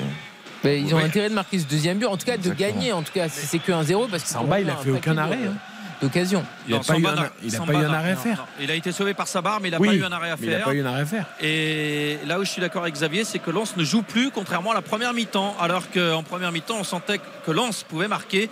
Et là, euh, il se contente de procéder en contre ou par à coup, comme euh, ici avec euh, la relance du jeu de Fulgini. Oh, la mauvaise passe de Seko Fofana qui arrive directement sur Gouiri, qui a le temps de contrôler la poitrine. Mais en revanche, il y avait Sotoka qui arrivait dans son dos et le re- l'excellent repli défensif. C'est un bon match hein, dans ce rôle de piston. eh hein. oui, Ouais. eh oui, Incroyable. mais Et fidèle à son- généreux. eh oui, fidèle à son habitude, généreux, utile au collectif, Florian Sotoka.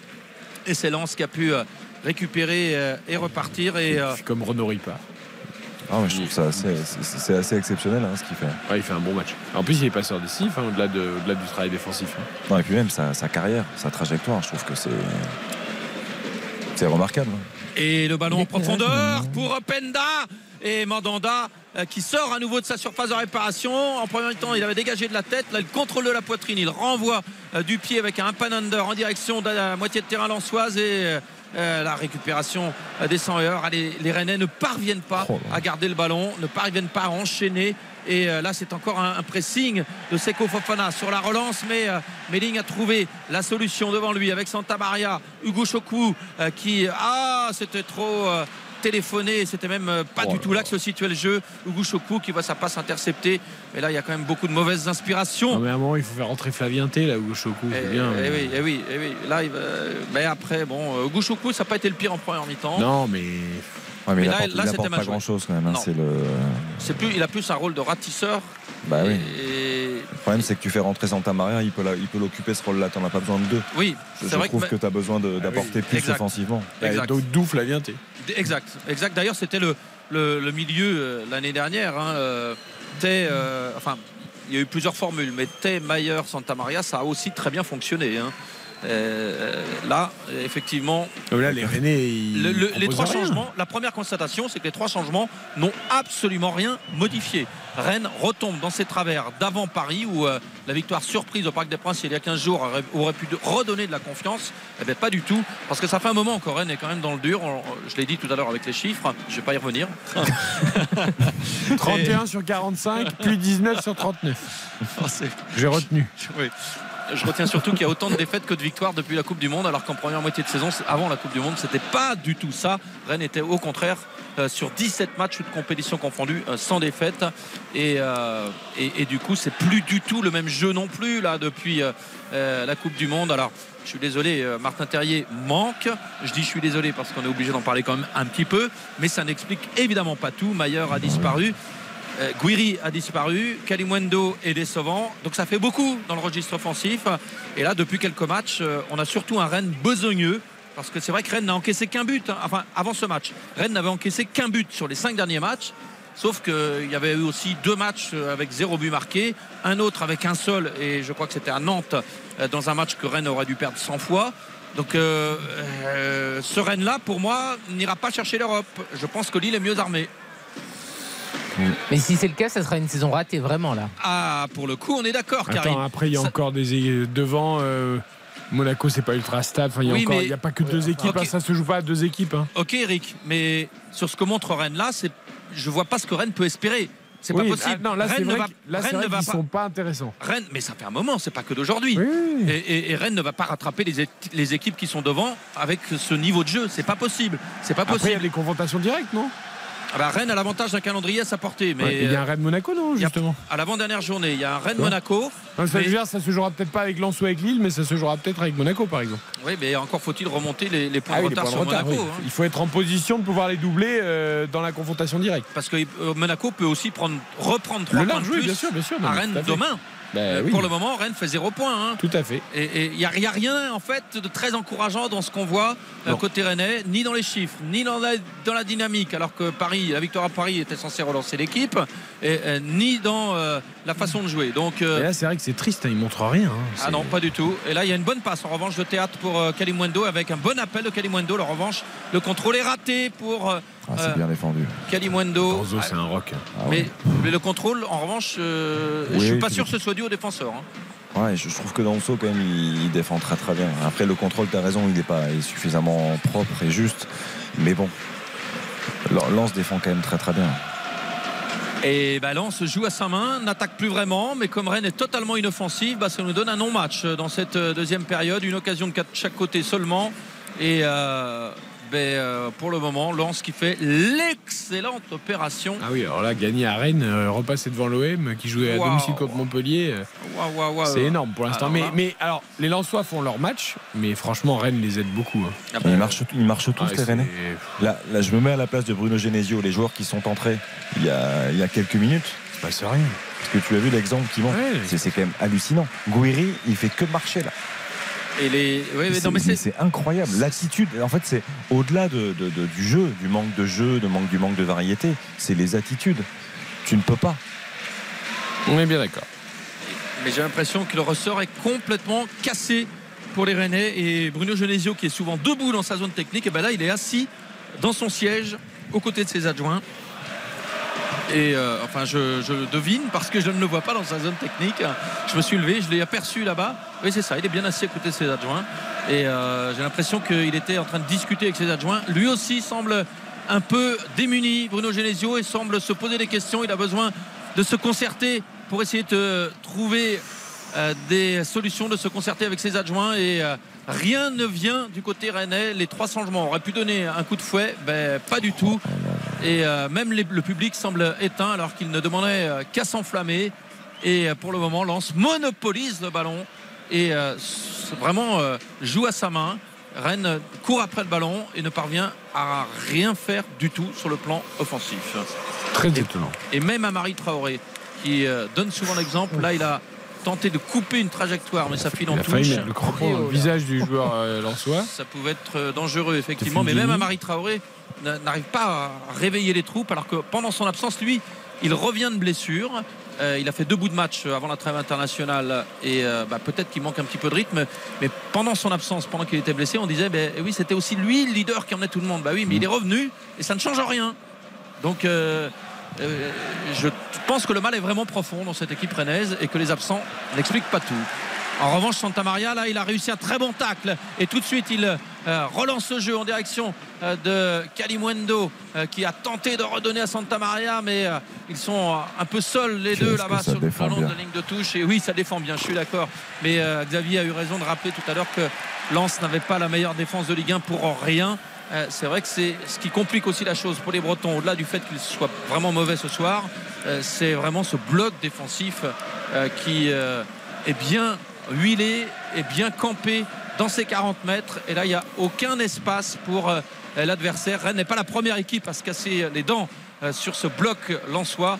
Et ça vraiment. euh, ça court et ça fait les efforts les uns pour les autres à l'image de Thomasson et Abdoul Samed là qui se déplaçaient ensemble. Abdoul Samed qui est reparti à l'opposé parce que Rennes est reparti de l'autre côté. Mais euh, c'est en profondeur finalement qu'on trouve la solution avec Kaliwendo qui a frappé et le sauvetage du pied de Brice Samba. L'angle était fermé mais enfin une occasion de vibrer dans ce match. Avec cette frappe de Kalimundo la touche effectuée rapidement par les Rennais. Kalimundo qui donne ce ballon en retrait pour euh, Santa Maria euh, qui a donné devant. C'est bien joué pour Mayer qui a raté son contrôle. Cette passe de Santa Maria qui semblait pourtant pas si mal euh, donnée et euh, Santa Maria qui s'excuse quand même auprès du Croate peut-être qu'elle était un peu longue et elle file en sortie de but mais enfin une occasion après 25 minutes c'est la deuxième après la tête tout à l'heure de théâtre la deuxième en deuxième période pour les Rennais Il faut absolument qu'ils mettent de la vitesse, qu'ils cherchent la profondeur euh, entre euh, deux défenseurs centraux. Il n'y a que comme ça. Il ne faut pas qu'ils jouent horizontalement ou, ou latéralement. Là, la, la- la passe qui casse les lignes là, pour, euh, pour c'était bien joué. Et euh, c'est Lens qui va pouvoir repartir. La faute de Bourigeau qui a ceinturé euh, Abdoul Samed euh, je crois. Euh, non, c'était Danso plutôt, qui tentait de repartir depuis sa moitié de terrain. Le coup franc pour les Lensois et on renverse le jeu pour Sotoka. L'inspiration n'est pas très bonne là en revanche de la part de Medina et ça file en touche pour les Rennais avec Melling, mais on est dans la moitié de terrain bretonne. Et euh, c'est Kalimwendo maintenant, dos au but, qui est sollicité, qui réoriente le jeu à droite euh, pour euh, Amari Traoré, qui sonne la charge, balle au pied. Le capitaine René, voilà, qui montre l'exemple. Euh, qui tente sa chance de loin, ça passe à côté. Ah, une frappe un peu inoffensive, mais au moins elle a le mérite d'exister. Il y a une prise d'initiative, il y a eu quelque chose sur cette action. Et euh, c'est Brice Samba qui va pouvoir dégager. Il reste 19 minutes seulement pour les Rennais pour tenter d'égaliser. Ouais, il faut pousser, il faut pousser. Le, match nul serait un- vraiment un moindre mal pour les Rennais ce soir. Euh, Ça serait un miracle même. Ah, il y a une stat intéressante. euh, Ballon touché entre Openda et Kalimundo. 35 pour Kalimundo, 11 pour Openda. Donc trois fois moins de ballons pour Openda, mais trois tirs de plus et un but. Oui, et puis tous les ballons qu'il a touchés ont été des ballons dangereux. Ah oui Oui. Incroyable. Oui, et puis euh, parfois il pouvait sembler anodin, mais lui, euh, il fait en- il avec les ce qu'il rend- il crée. les rend dangereux. Voilà, voilà, il les rend dangereux à lui tout seul sur certaines actions. Oh, la belle déviation de Kalimundo pour Mayer, pour Guiri à la limite de la surface. Il enroule son, euh, son tir à son ballon euh, qui s'envole finalement au-dessus du but de Brissamba. Il n'avait pas d'élan, il était plein axe. C'était pas une mauvaise inspiration. La réalisation est moins bonne. La réalisation est même. C'est dur, c'est tellement dur. Après, ils adorent faire ça, tout ça. Ouais, Toucher la, la- la frappe enroulée pour essayer c'est de contourner le défenseur sans, sans le dribbler, mais c'est un geste tellement difficile à réaliser. Il est, il est à, il est à l'arrêt. Oui, Alors mais- qu'il y a- il y a, Maillard qui propose un appel. Bon, c'est difficile de le trouver aussi. Oui, hein, oui parce bon. qu'il part à l'opposé de l'angle de passe de, de Guiri. Et euh, enfin, j'ai j'ai vu cet appel dans le dos, en tout cas de Guiri. Je ne sais pas si c'était Maillard. Et, euh, et bah, je trouve que c'était pas forcément. Il n'y avait pas beaucoup d'autres solutions. Enfin, je ferai revoir l'action. Non. Il rate sa frappe, mais l'intention est pas mauvaise. Mais c'est très difficile à réaliser. Évidemment, ça. Même évidemment. s'il a beaucoup de talent, on le sait. mais- Oui, il peut le faire. C'est le genre de joueur qui peut le faire. C'est pour ça que je me dis pourquoi pas. Pourquoi pas. Deux changements pour, euh, pour euh, les Lensois. ouais. Avec euh, l'entrée, euh, la première de Claude Maurice. Et Pereira d'Acosta qui fait également son entrée pour. euh, Ah, donc ça doit être Thomasson et. Fugini. Ouais, j'avais Ouais. pas regardé, mais. Thomasson, il n'aura pas marqué beaucoup de points ce soir. hein. Non. et euh, sortie de Fulgini. Et du coup, le deuxième m'a échappé. Eh ben, Thomasson. Thomasson, C'est du poste Thomasson. pour poste pour les deux. Voilà, c'est ça. On va marquer une pause comme ça, on va vivre le dernier quart d'heure sans interruption. Rennes est dos au mur, Rennes est mené par Lens sur sa pelouse du Roison Park. Mais Et Rennes ne Doku réagit fait son pas. entrée. Ah, bah, Dernière enfin. info juste avant la pub. Allez, ça arrive. Eric Silvestro. RTL Foot jusqu'à 23h. RTL Foot. Nous sommes ensemble jusqu'à 23h. La suite de la 29e journée de Ligue 1 après la victoire d'Auxerre face à 3-1-0 cet après-midi. Rennes lance avec Xavier Demer, Karine Galli et Philippe Audouin au Roison Park.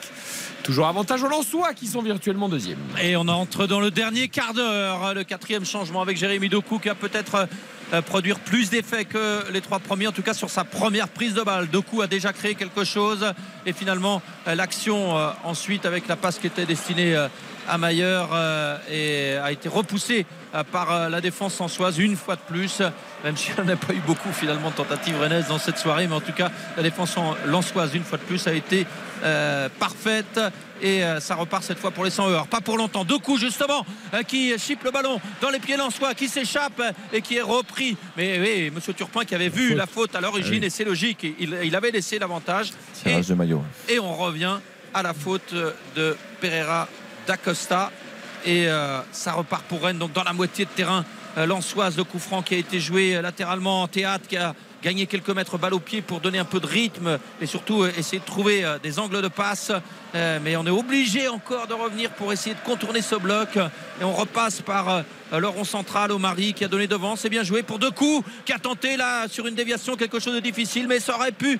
Ça a failli passer dans la surface et Medina a quand même réussi à contrer. La deuxième chance pour Bourigeau qui est contré. Lui aussi, la troisième chance avec la tête de Melling pour Bourigeau qui a redonné à euh, Warmed Omari. Et cette fois on est obligé de repasser par Steve Mandanda qui est sorti à 40 mètres de son but euh, qui relance avec Arthur Théâtre euh, toujours dans sa moitié de terrain pour Melling mais toujours cette euh, excellente occupation du terrain, ce parfait quadrillage euh, des Lensois. Ça n'empêche pas euh, Kalimwendo de donner à Mayer. Kalimwendo, il y a à redire, mais, mais, mais il propose dans ses courses. Quand il propose, et il est là souvent dos au but en relais. La mauvaise relance des Lensois. Il n'y a pas de main. Monsieur Turpin laisse le jeu se poursuivre avec le centre de Mayer et le corner à suivre euh, Voilà, pour les Rennais. J'ai comme l'impression qu'il est en train de se passer quelque chose.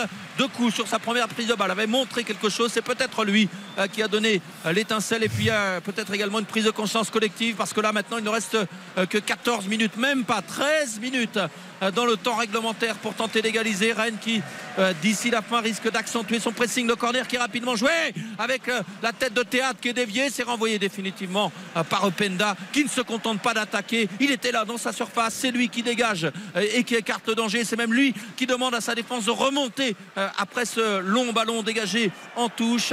La touche qui a été jouée par les Rennais. Deuxième touche jouée rapidement et Openda euh, qui euh, était en train de réclamer euh, La la, touche, touche. oui.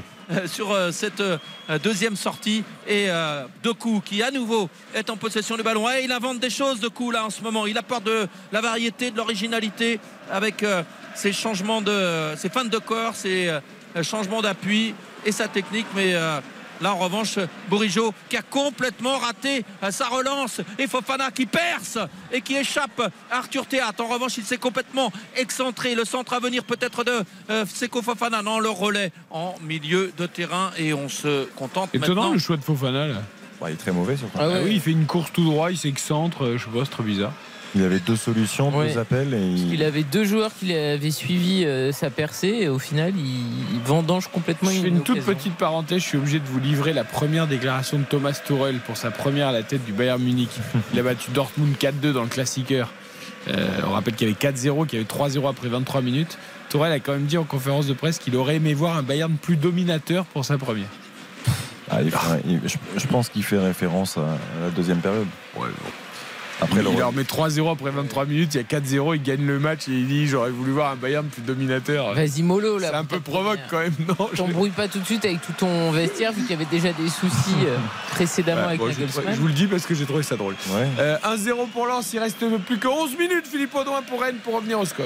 Et on va voir dans les minutes qui viennent si le petit regain observé là depuis quelques instants se confirme. C'est encore de euh, Kalimundo là qui a été sollicité avec un, un relais en milieu de terrain. Il se repositionne à la pointe de l'attaque et il le propose encore. Il est là en relais. La bonne remise pour euh, Lovro Mayer, mais euh, l'anglais fermé. Mayer qui revient derrière justement avec Kalimundo euh, et le ballon qui traîne dans la surface lançoise. Corner le corner pour les Rennais. C'est un petit peu brouillon ce que font les Bretons, mais ça a le mérite d'exister, contrairement aux euh, 30 premières minutes où il ne se passait rien. Et j'avais cru voir un corner, mais non.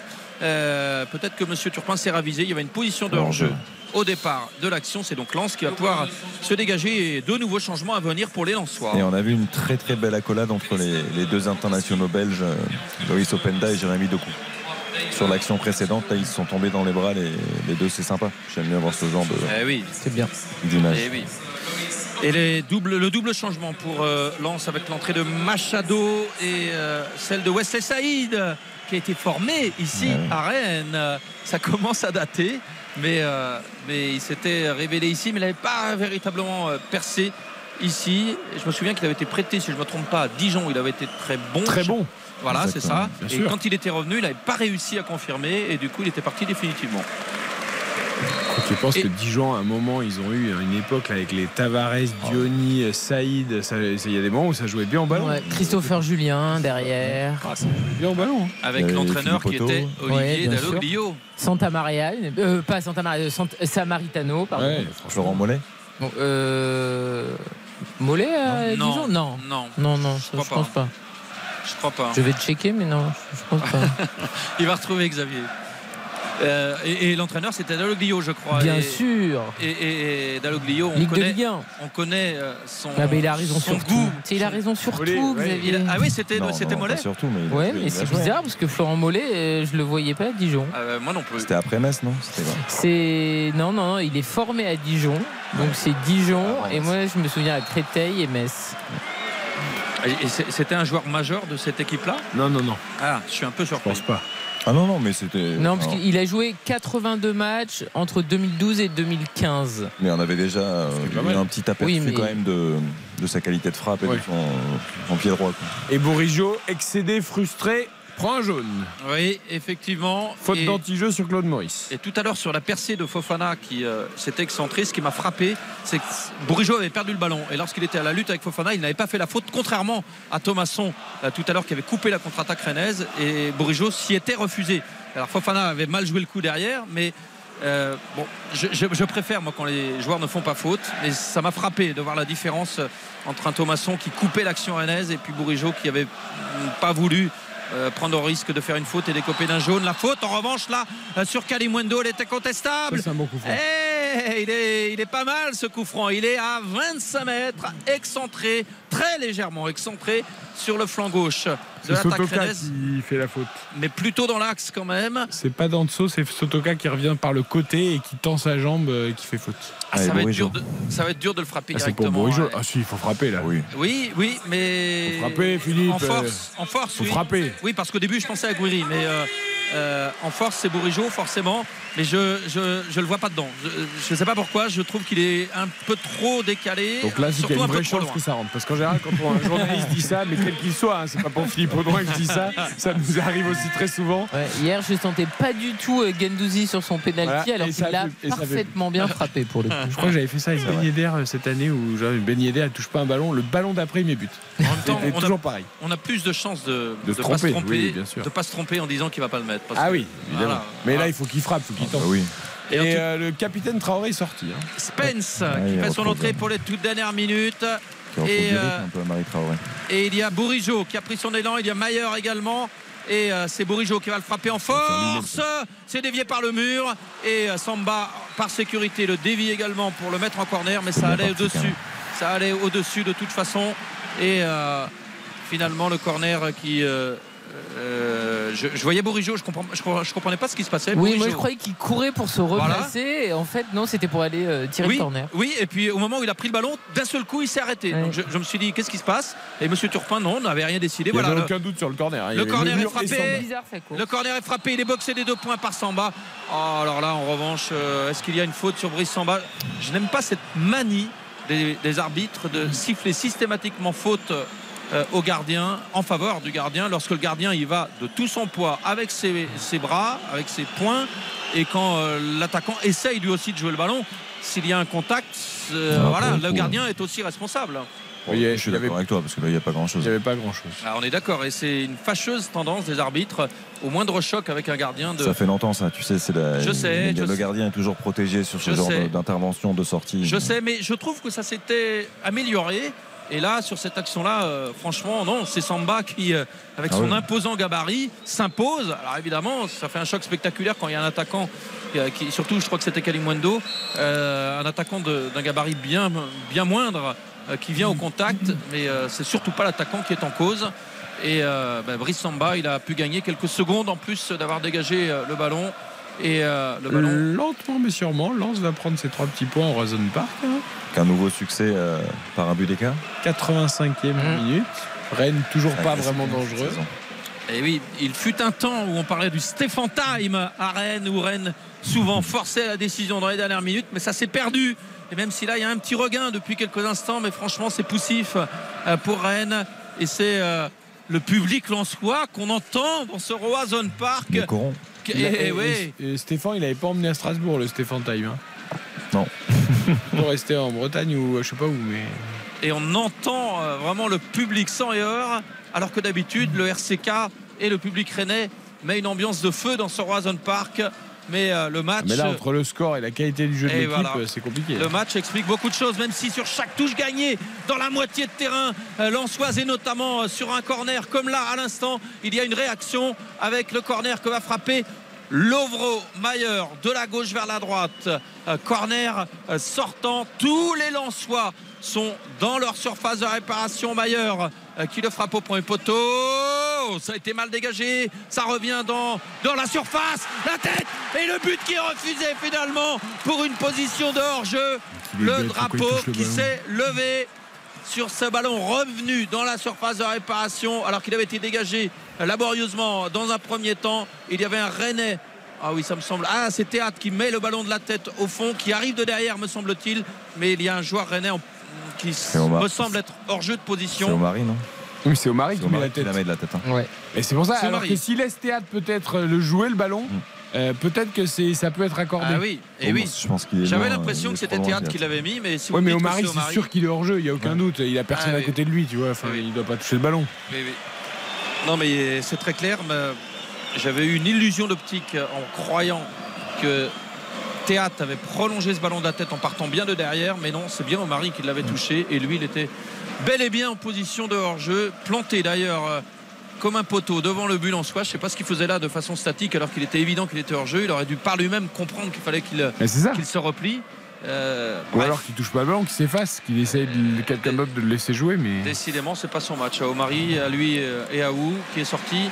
Et Guiri, en revanche, la repique dans l'axe, balle au pied. Il a donné un bon ballon pour Spence, qui le donne euh, sur le côté à Kalimwendo. Euh, Bourigeau qui centre devant le but. Ah, Guiri qui a dû se baisser pour essayer de reprendre ce ballon de la tête. C'était pas facile. Et euh, ça file en sortie de but pour euh, le Racing Club de Lens. Et Lens qui grappille sur chaque sortie euh, de, du ballon et ça a tendance à faire grogner les supporters bretons. Il reste deux grosses minutes dans le temps réglementaire. Allez, on va avoir grosso modo 4-5 minutes de temps additionnel peut-être.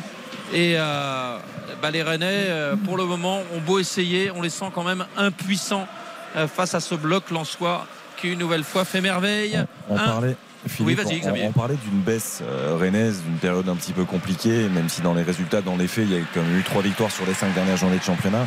Pour Lens, ça a été le cas aussi. Et d'ailleurs, la, la série, les matchs enchaînés face à Clermont et face à Angers, alors c'était des, des adversaires euh, d'une moindre mesure, entre guillemets, mais euh, là, il devrait signer, s'il parvient à maintenir ce résultat, un troisième succès consécutif Sans en prendre 1. de but. Ça, ça n'était plus arrivé depuis le mois de novembre. Oui. Donc, c'est dire qu'il y avait eu cette série euh, Oui. incroyable au mois de novembre. je, je me souviens, Xavier, de cette période parce que Lens est venu plusieurs fois dans l'Ouest, euh, dans cette période où ça coinçait. Et euh, pour, tout vous dire, j'en avais discuté avec un certain Sylvain C, Sylvain Charlet, qu'on adore sur cette antenne. Euh, et je lui avais dit, mais c'est pas possible, à un moment ou à un autre, ça va passer parce que vu la qualité de jeu, même si les occasions ne vont pas au fond en ce moment, à un moment, ça va finir par aboutir. Et, euh, la, la qualité de jeu ne baissait pas pour Lens. C'était plutôt le- l'efficacité qui manquait. Alors que pour Rennes, depuis la Coupe du Monde, ça n'est plus du tout la même qualité de jeu. Et sur les dernières victoires de Rennes, je me souviens très bien de celle acquise à la Beaujoire, mais c'est un hold-up. Ah oui, le il, y a des 1-0. vic- il y a des victoires en trompe-l'œil dans cette série. Donc euh, je mets un bémol à ce que tu viens de dire, Xavier. Oui, on mais peut pas comparer. ce sont des faits. Je, on je peut pas comparer de- les deux séries. On peut pas comparer. Pour moi, on peut pas comparer. Oui, oui, non, mais tu as raison. Mais après, Lens a eu du mal aussi. C'est ça que je veux dire. C'est que Lens a. Oui, mais du mal en termes, du mal en de résultats, mais pas en termes de jeu fourni. Pour moi. Là, tu te rends compte, là, ça va être euh, trois matchs, trois victoires pour euh, Lens sans prendre de but. Exactement. Euh, c'est- ça repart vraiment euh, de plus belle. hein. Et c'est vrai que Lens mériterait tellement à un moment de décrocher une grosse timbale européenne. Même si, si c'est la deuxième place, la Ligue des Champions, tu peux quand même t'interroger sans trop faire offense. précipité. Voilà, sans Hop, faire hop, offense. hop, hop, hop, ce- les Rennais qui se font encore surprendre sur une touche en profondeur. Ah, c'est incroyable. Omari qui est obligé de courir dans le dos de son vis-à-vis sur une touche qui était à, à 40 euh, Il est au bons bout de mètres sa vie, Omar. du but de Mandanda. Et au bout, il y a corner Non, pour les Lensois. il fait une tête, euh, une tristesse sans nom. Non Ah Qui oui, ça non, c'est compliqué. Omari, depuis le début du match, je le regarde, il a une attitude de, de Calimero et toujours en train de. Alors, c'est peut-être aussi son faciès habituel. Ouais, mais je sais pas, il a l'air triste euh, et mou. Après, euh, tout le monde ne renvoie pas euh, Oui, euh, d'accord. euh, à travers une expression de visage euh, la même chose. Non, Alors, mais il a l'air très très passif en fait. Voilà, c'est ça, plus c'est plus en, ça le terme. en tout cas, son match n'est pas, Ben voilà, est il pas bon. l'image de son match. Et, euh, et il est, voilà, c'est ce que tu voulais dire surtout, c'est qu'il est. Ouais, il à est, il est l'image de son quelconque quoi, tu vois, il est neutre. Il est- le Et monde- tout le Medina, monde ne peut pas être solaire comme Karim Galli. hein. C'est bien connu. bien Medina qui sort, remplacé par Aïdara et le corner à suivre Même Carlos. pour euh, les Oh Lensois. Oh entre, on entre dans le temps additionnel. Corner pour Lens. Et on le joue intelligemment pour gagner du temps à deux. Et on va le remettre derrière ce ballon sans doute. Et non Et Ils auraient dû parce que là les Lensois ils l'ont perdu en voulant le garder près de la surface de réparation rennaise. Et c'est euh, Doku qui a lancé la contre-attaque mais qui est stoppé irrégulièrement. Coup franc en faveur des Bretons à proximité de la ligne médiane. Il a, t'as envie de dire Doku donne ton ballon, mais il a aucun soutien. Alors c'est vrai qu'il va vite, peut-être que les autres n'arrivaient pas à suivre. Parce qu'elle est intéressante l'entrée de Doku, Philippe l'a souligné Oui. tout à l'heure. C'est le seul, je trouve, qui est. Oui. Gouiri, on l'a pas vu. Oui. Euh, Mailler un peu, mais pff, pas tant que ça. Pas beaucoup. Ouais, non, c'est c'est Doku qu'on voit le plus. hein. Après, il court un peu meilleur quand même. Plus, Hop, que- hop, plus hop, la mauvaise passe Marie, mais c'est incroyable. Alors là, il n'y a personne pour le gêner. Il donne le ballon à Alençois et ça offre un ballon de contre. C'est Mandanda qui est obligé d'éteindre le feu en sortant de sa surface de réparation. Et c'est Bourigeau qui relance le jeu maintenant pour Spence. On est depuis 1 minute 30 dans le temps additionnel et il n'y en a que 4 à jouer. Lance qui tient le bon bout. 1 à 0 pour les Lensois grâce à Openda et les Rennais qui n'y arrivent pas, euh, qui viennent buter sans cesse euh, sur la parfaite organisation euh, lensoise et touche à, su- à suivre pour les 100 et heures et ça permet de gagner encore du temps, plus que 2 minutes dans le temps additionnel. Ah, franchement, il n'y aura rien à dire. hein. Enfin, ce sera totalement logique cette à Totalement logique. Il n'y a pas eu de révolte, il n'y a pas eu de. Non, rien, rien, rien. Quelques petites tentatives de temps en temps, mais surtout beaucoup d'impuissance. Ah, C'est ça qui saute aux yeux. Et la qui- solidité retrouvée de Lens. Ah oui. Openda qui, qui- qui est brillant, c'est c'est- quand tu vois l'état de Marseille aussi qui, qui pêche un peu notamment à domicile, Rennes qui pêche, euh, Monaco qui est, on va voir s'il se relance après trois, trois matchs sans victoire. Franchement, Lens, euh, ils peuvent rêver vraiment grand là. hein. Oui, Enfin, en tout cas, oui. même de deuxième place. C'est euh, tout le Nord qui se frotte les mains parce que Lille peut devenir cinquième demain en recevant euh, Lorient. Ouais, oui. Et ça pourrait faire euh, Lens en Ligue des Champions et Lille en Europa League la saison prochaine. On anticipe évidemment, mais, mais, mais euh, c'est un scénario qui pourrait se dessiner. 9 matchs après. hein. Bien Oui, sûr. bien sûr. Mais Bien sûr. oui, ça peut. Mais, mais je, je rappelle que la dynamique lilloise n'est pas la même que celle de Rennes. Tout à fait. Et, et les signaux sont vraiment au rouge du côté de Rennes, c'est le cas de le dire, avec euh, Jérémy Doku là, qui euh, a donné à Spence. Allez, il reste 40 secondes dans le temps additionnel. Maillard qui se recentre, Eh oui, mais ça frappe, euh, qui manque de puissance là, en repiquant Ouais, euh, dans l'axe. Ah il tente au moins. Il tente, bien sûr, bien sûr, mais j'aurais aimé que ce soit un joueur qui ait une bonne frappe de balle qui tente ça. Euh, Lovro Mayer, je trouve que c'est pas son registre, la, la frappe de balle, c'est pas son point fort. Et là, il était quand même assez loin. Philippe, t'es quand même dur. Il, Non, a, mais il je suis a- il d'accord. a un bon pied gauche, le Vromayer, quand même. Il est capable. En puissance, Oui, il est capable à cette distance-là. en puissance, bon. euh, Bon, non, mais en puissance, c'est pas c'est Bruno. pas- c'est pas son registre prioritaire pas- C'est pas Bruno Ngotti. euh, On est, on est tous d'accord. Mais euh, Bon, après, je suis d'accord, il a le mérite de tenter. hein, mais, mais bon, il, m'avait semblé qu'il y avait peut-être la possibilité au tout départ de faire autre chose. Mais non, non, euh, il est clair qu'au moins il a tenté. Et ça, c'est une prise, prise d'initiative intéressante. après, il est Euh, gaucher. La comparaison avec Tarnat. Vous vous souvenez de Tarnat Joueur du Bayern, gaucher, qui mettait c'est des surtout, pralines. c'est surtout qu'on atteint les 4 minutes de temps additionnel.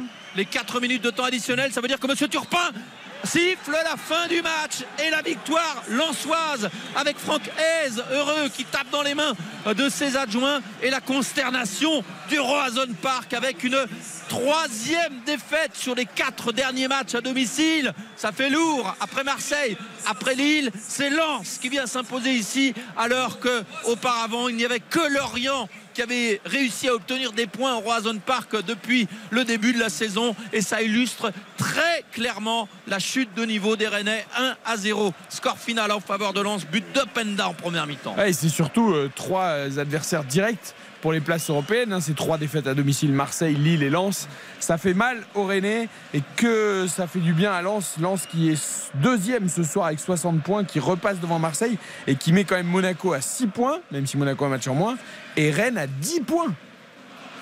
Ouais, non, 10 ils ont- points d'écart entre la troisième et la, et la, et la cinquième place. Ça fait longtemps que je vous dis que Rennes doit regarder dans le rétro et non pas lorgner sur le podium, même si mathématiquement euh, c'était possible. Et comme c'est par série et que tout le monde a des ratés, tu te Oui, bon, mais pour faire une série, il faut être bien. Et, et, alors, c'est vrai que le match du Parc des Princes a donné l'impression que Rennes pouvait se relancer et reprendre confiance. Là, ce soir, c'est un coup d'arrêt qui va faire très très mal aux Rennais. Et il y a, ça fait plusieurs semaines que je vous le dis, il y a vraiment danger pour Rennes dans la course à l'Europe. Je pense Et que Rennes va au avoir retour de mal. Nice. hein. Il y a le retour de Nice aussi parce que Nice peut revenir à 3 points. Nice joue à Angers où normalement tout le monde gagne. Évidemment, mais Et, comme il y a et Nice peut revenir à 3 points. hein. et je, je Oui, pense, t'as raison, mais- je pense que si Lille passe devant. euh, Oui, mais ce que je veux dire, c'est que si tu as deux équipes qui Évidemment, finissent par te va- rattraper, tu peux peut-être en reprendre une. il y a mais encore, il y a tu encore vois. une petite marge sur Nice. Si Ouais, Rennes ouais. doit se relancer, ça ne sera pas euh, à qui perd gagne, ce sera en réenclenchant quelque chose. Oui, bien sûr. Donc, Mais- donc là, mais maintenant c'est Lille qui a la main. Lille a la main pour repasser devant Ah, Rennes bah, et garder le lead. Mais attention, Lorient est pas mal en ce moment aussi. Il faut pas les enterrer, les. Ouais, Euh, ouais, ça, ouais, ça, ouais. ça rejoue un peu mieux quand même. Ça a quelques résultats. J'ai du mal à croire à Lorient quand même dans la course à l'Europe. Mais bon, mais non, bon. pas dans la course à l'Europe, mais pour freiner Lille.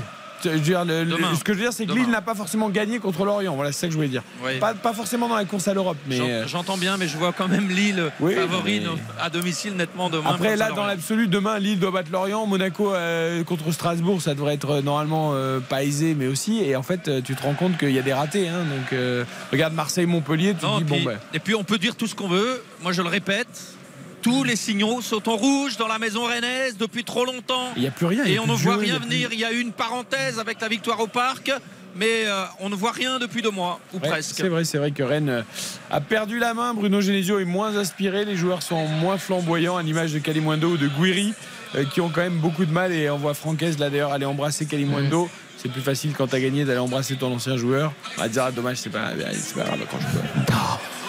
Il y serait allé, il y serait allé quand même. Mais oui, bien sûr. Il allait embrasser Bourigeau aussi, en, Oui, c'est très bien. Francaise est un garçon entre anciens Lensois. parfaitement élevé. Notons cette partie. RTL Foot, La note. Je prends la main, je t'ai monté à 6, mais je redescends. hein. Je redescends peut-être. Ah, peut-être même à 4. Non, mais 5 parce que Lens a fait son match. Voilà. Allez. Philippe, à toi. Eh ben, moi je vais descendre à 4 parce que si, j'ai mis, si je mets 5 en première mi-temps, la deuxième mi-temps où Lens s'est contenté de gérer n'a pas été euh, aussi intéressante, je dirais, euh, que la première. Donc je suis obligé de descendre à 4. Non, moi je reste à 5. Bravo Lensois. Ils avaient une opportunité grâce à Marseille. Ils l'ont parfaitement saisi. Ils auraient dû gagner plus largement. Mais je trouve que honnêtement, on a retrouvé euh, l'ADN lensois, les qualités lensoises. Et euh, dans le contenu, la victoire aurait pu être plus large. En tout cas, elle est largement méritée, cette victoire. Oui, cette note est juste, je pense. Je, je redescends d'un point aussi comme toi, moi, avec je- 5. Parce que pour tout ce qu'a dit Karine, c'est-à-dire que Lens, euh, Lens fait un match cohérent. Après, je, je trouve qu'en deuxième mi-temps, ils se sont un peu trop relâchés. Oui, et quand si, même, hein. si Rennes avait un peu plus Moi, appuyé, avait été un peu plus juste dans ses choix, dans ses transmissions, Rennes aurait pu peut-être même prendre un point. Donc attention à pas trop se, se relâcher, penser que ce match va être facile. Parce que si tu as une, face, un- une équipe un peu plus inspirée en face, je pense que ce match, tu peux finir par un nul. Après, une nouvelle fois, euh, Lens euh, s'impose par ce petit Et écart-là. c'est vrai que je repense au but. rétro qu'évoque Philippe Audouin. hein, Tu as raison, hein, Philippe, parce que euh, en cas de victoire de Monaco demain euh, contre Strasbourg, euh, Rennes serait à 7 points des 4 premières places. Mais non, mais ça c'est. Et non, mais déjà, il faut, la seule chance encore pour Rennes, c'est que Monaco ne gagne pas contre Mm. Strasbourg. Parce que sinon, c'est vrai que tout le monde va s'échapper. Mais, mais- mais ce qui est important pour Rennes. Oui, c'est Lille, c'est la cinquième place. Lille. Enfin, l'Europa League conférence. une- euh, mais Peu importe la Coupe d'Europe, il faut être en Coupe d'Europe. Oui, mais Pour tout le monde- Rennes, c'est devenu c'est- presque une C'est obligation. pas c'est- toujours les autres qui gagnent. Si, on verra. on Eh verra. ben, euh, Rennes ne gagne pas souvent en tout Ok, cas. on verra, on verra. Allez, le magnifique. RTL Foot, Le magnifique. Ça peut être assez simple. Encore que.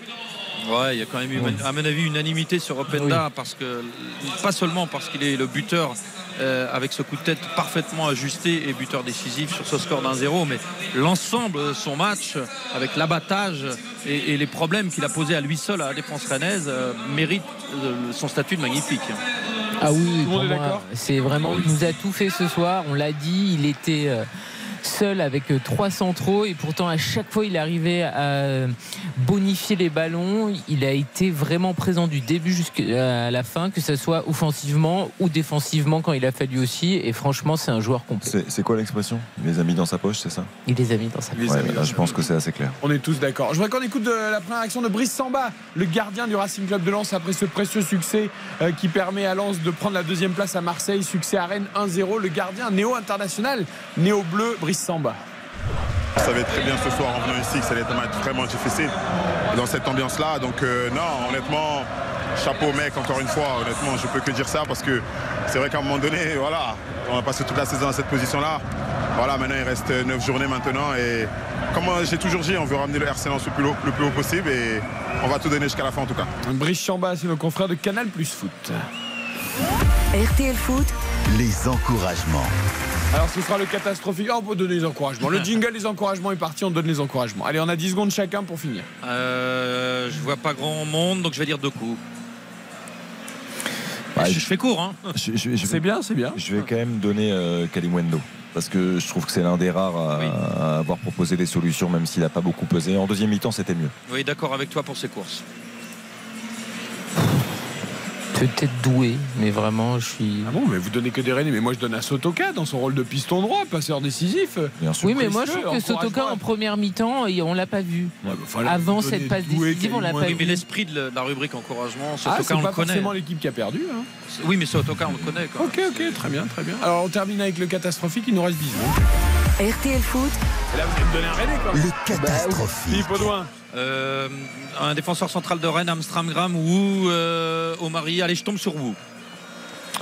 Moi, ça sera, euh, ça aurait pu être les défenseurs centraux, mais je vais plutôt prendre euh, Hugo Chouko parce que je l'ai trouvé vraiment, mais alors transparent. C'est vrai, mais je vais prendre Christopher Wu quand même. Je l'ai trouvé euh, catastrophique ce soir. Il s'est fait manger par Openda, c'était terrible. Moi, je vais dire Omari que j'ai trouvé aussi totalement catastrophique pour citer les deux défenseurs centraux. Bon, merci Philippe Audouin. Avec plaisir. À très bientôt. Bravo Racing Club de Lens, vainqueur à Rennes. Donc ce soir, 1-0 qui reprend la deuxième place à Marseille à égalité, mais avec une meilleure différence de but. Demain, Lille-Lorient pour la cinquième place, on a bien compris.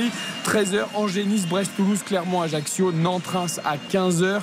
Et puis à 17h05, Monaco, Strasbourg. Et enfin, Paris Saint-Germain-Lyon. Ce sera notre intégralité demain soir à 20h45. Merci à tous. Xavier Domergue. Merci. Karine. Galli, Geoffrey à la réalisation. Et à demain. Et n'oubliez pas, 19h15 d'abord, Isabelle Langer pour On refait le sport. Dans un tout petit instant, c'est George Lang pour la musique, la collection RTL. Il est 23h.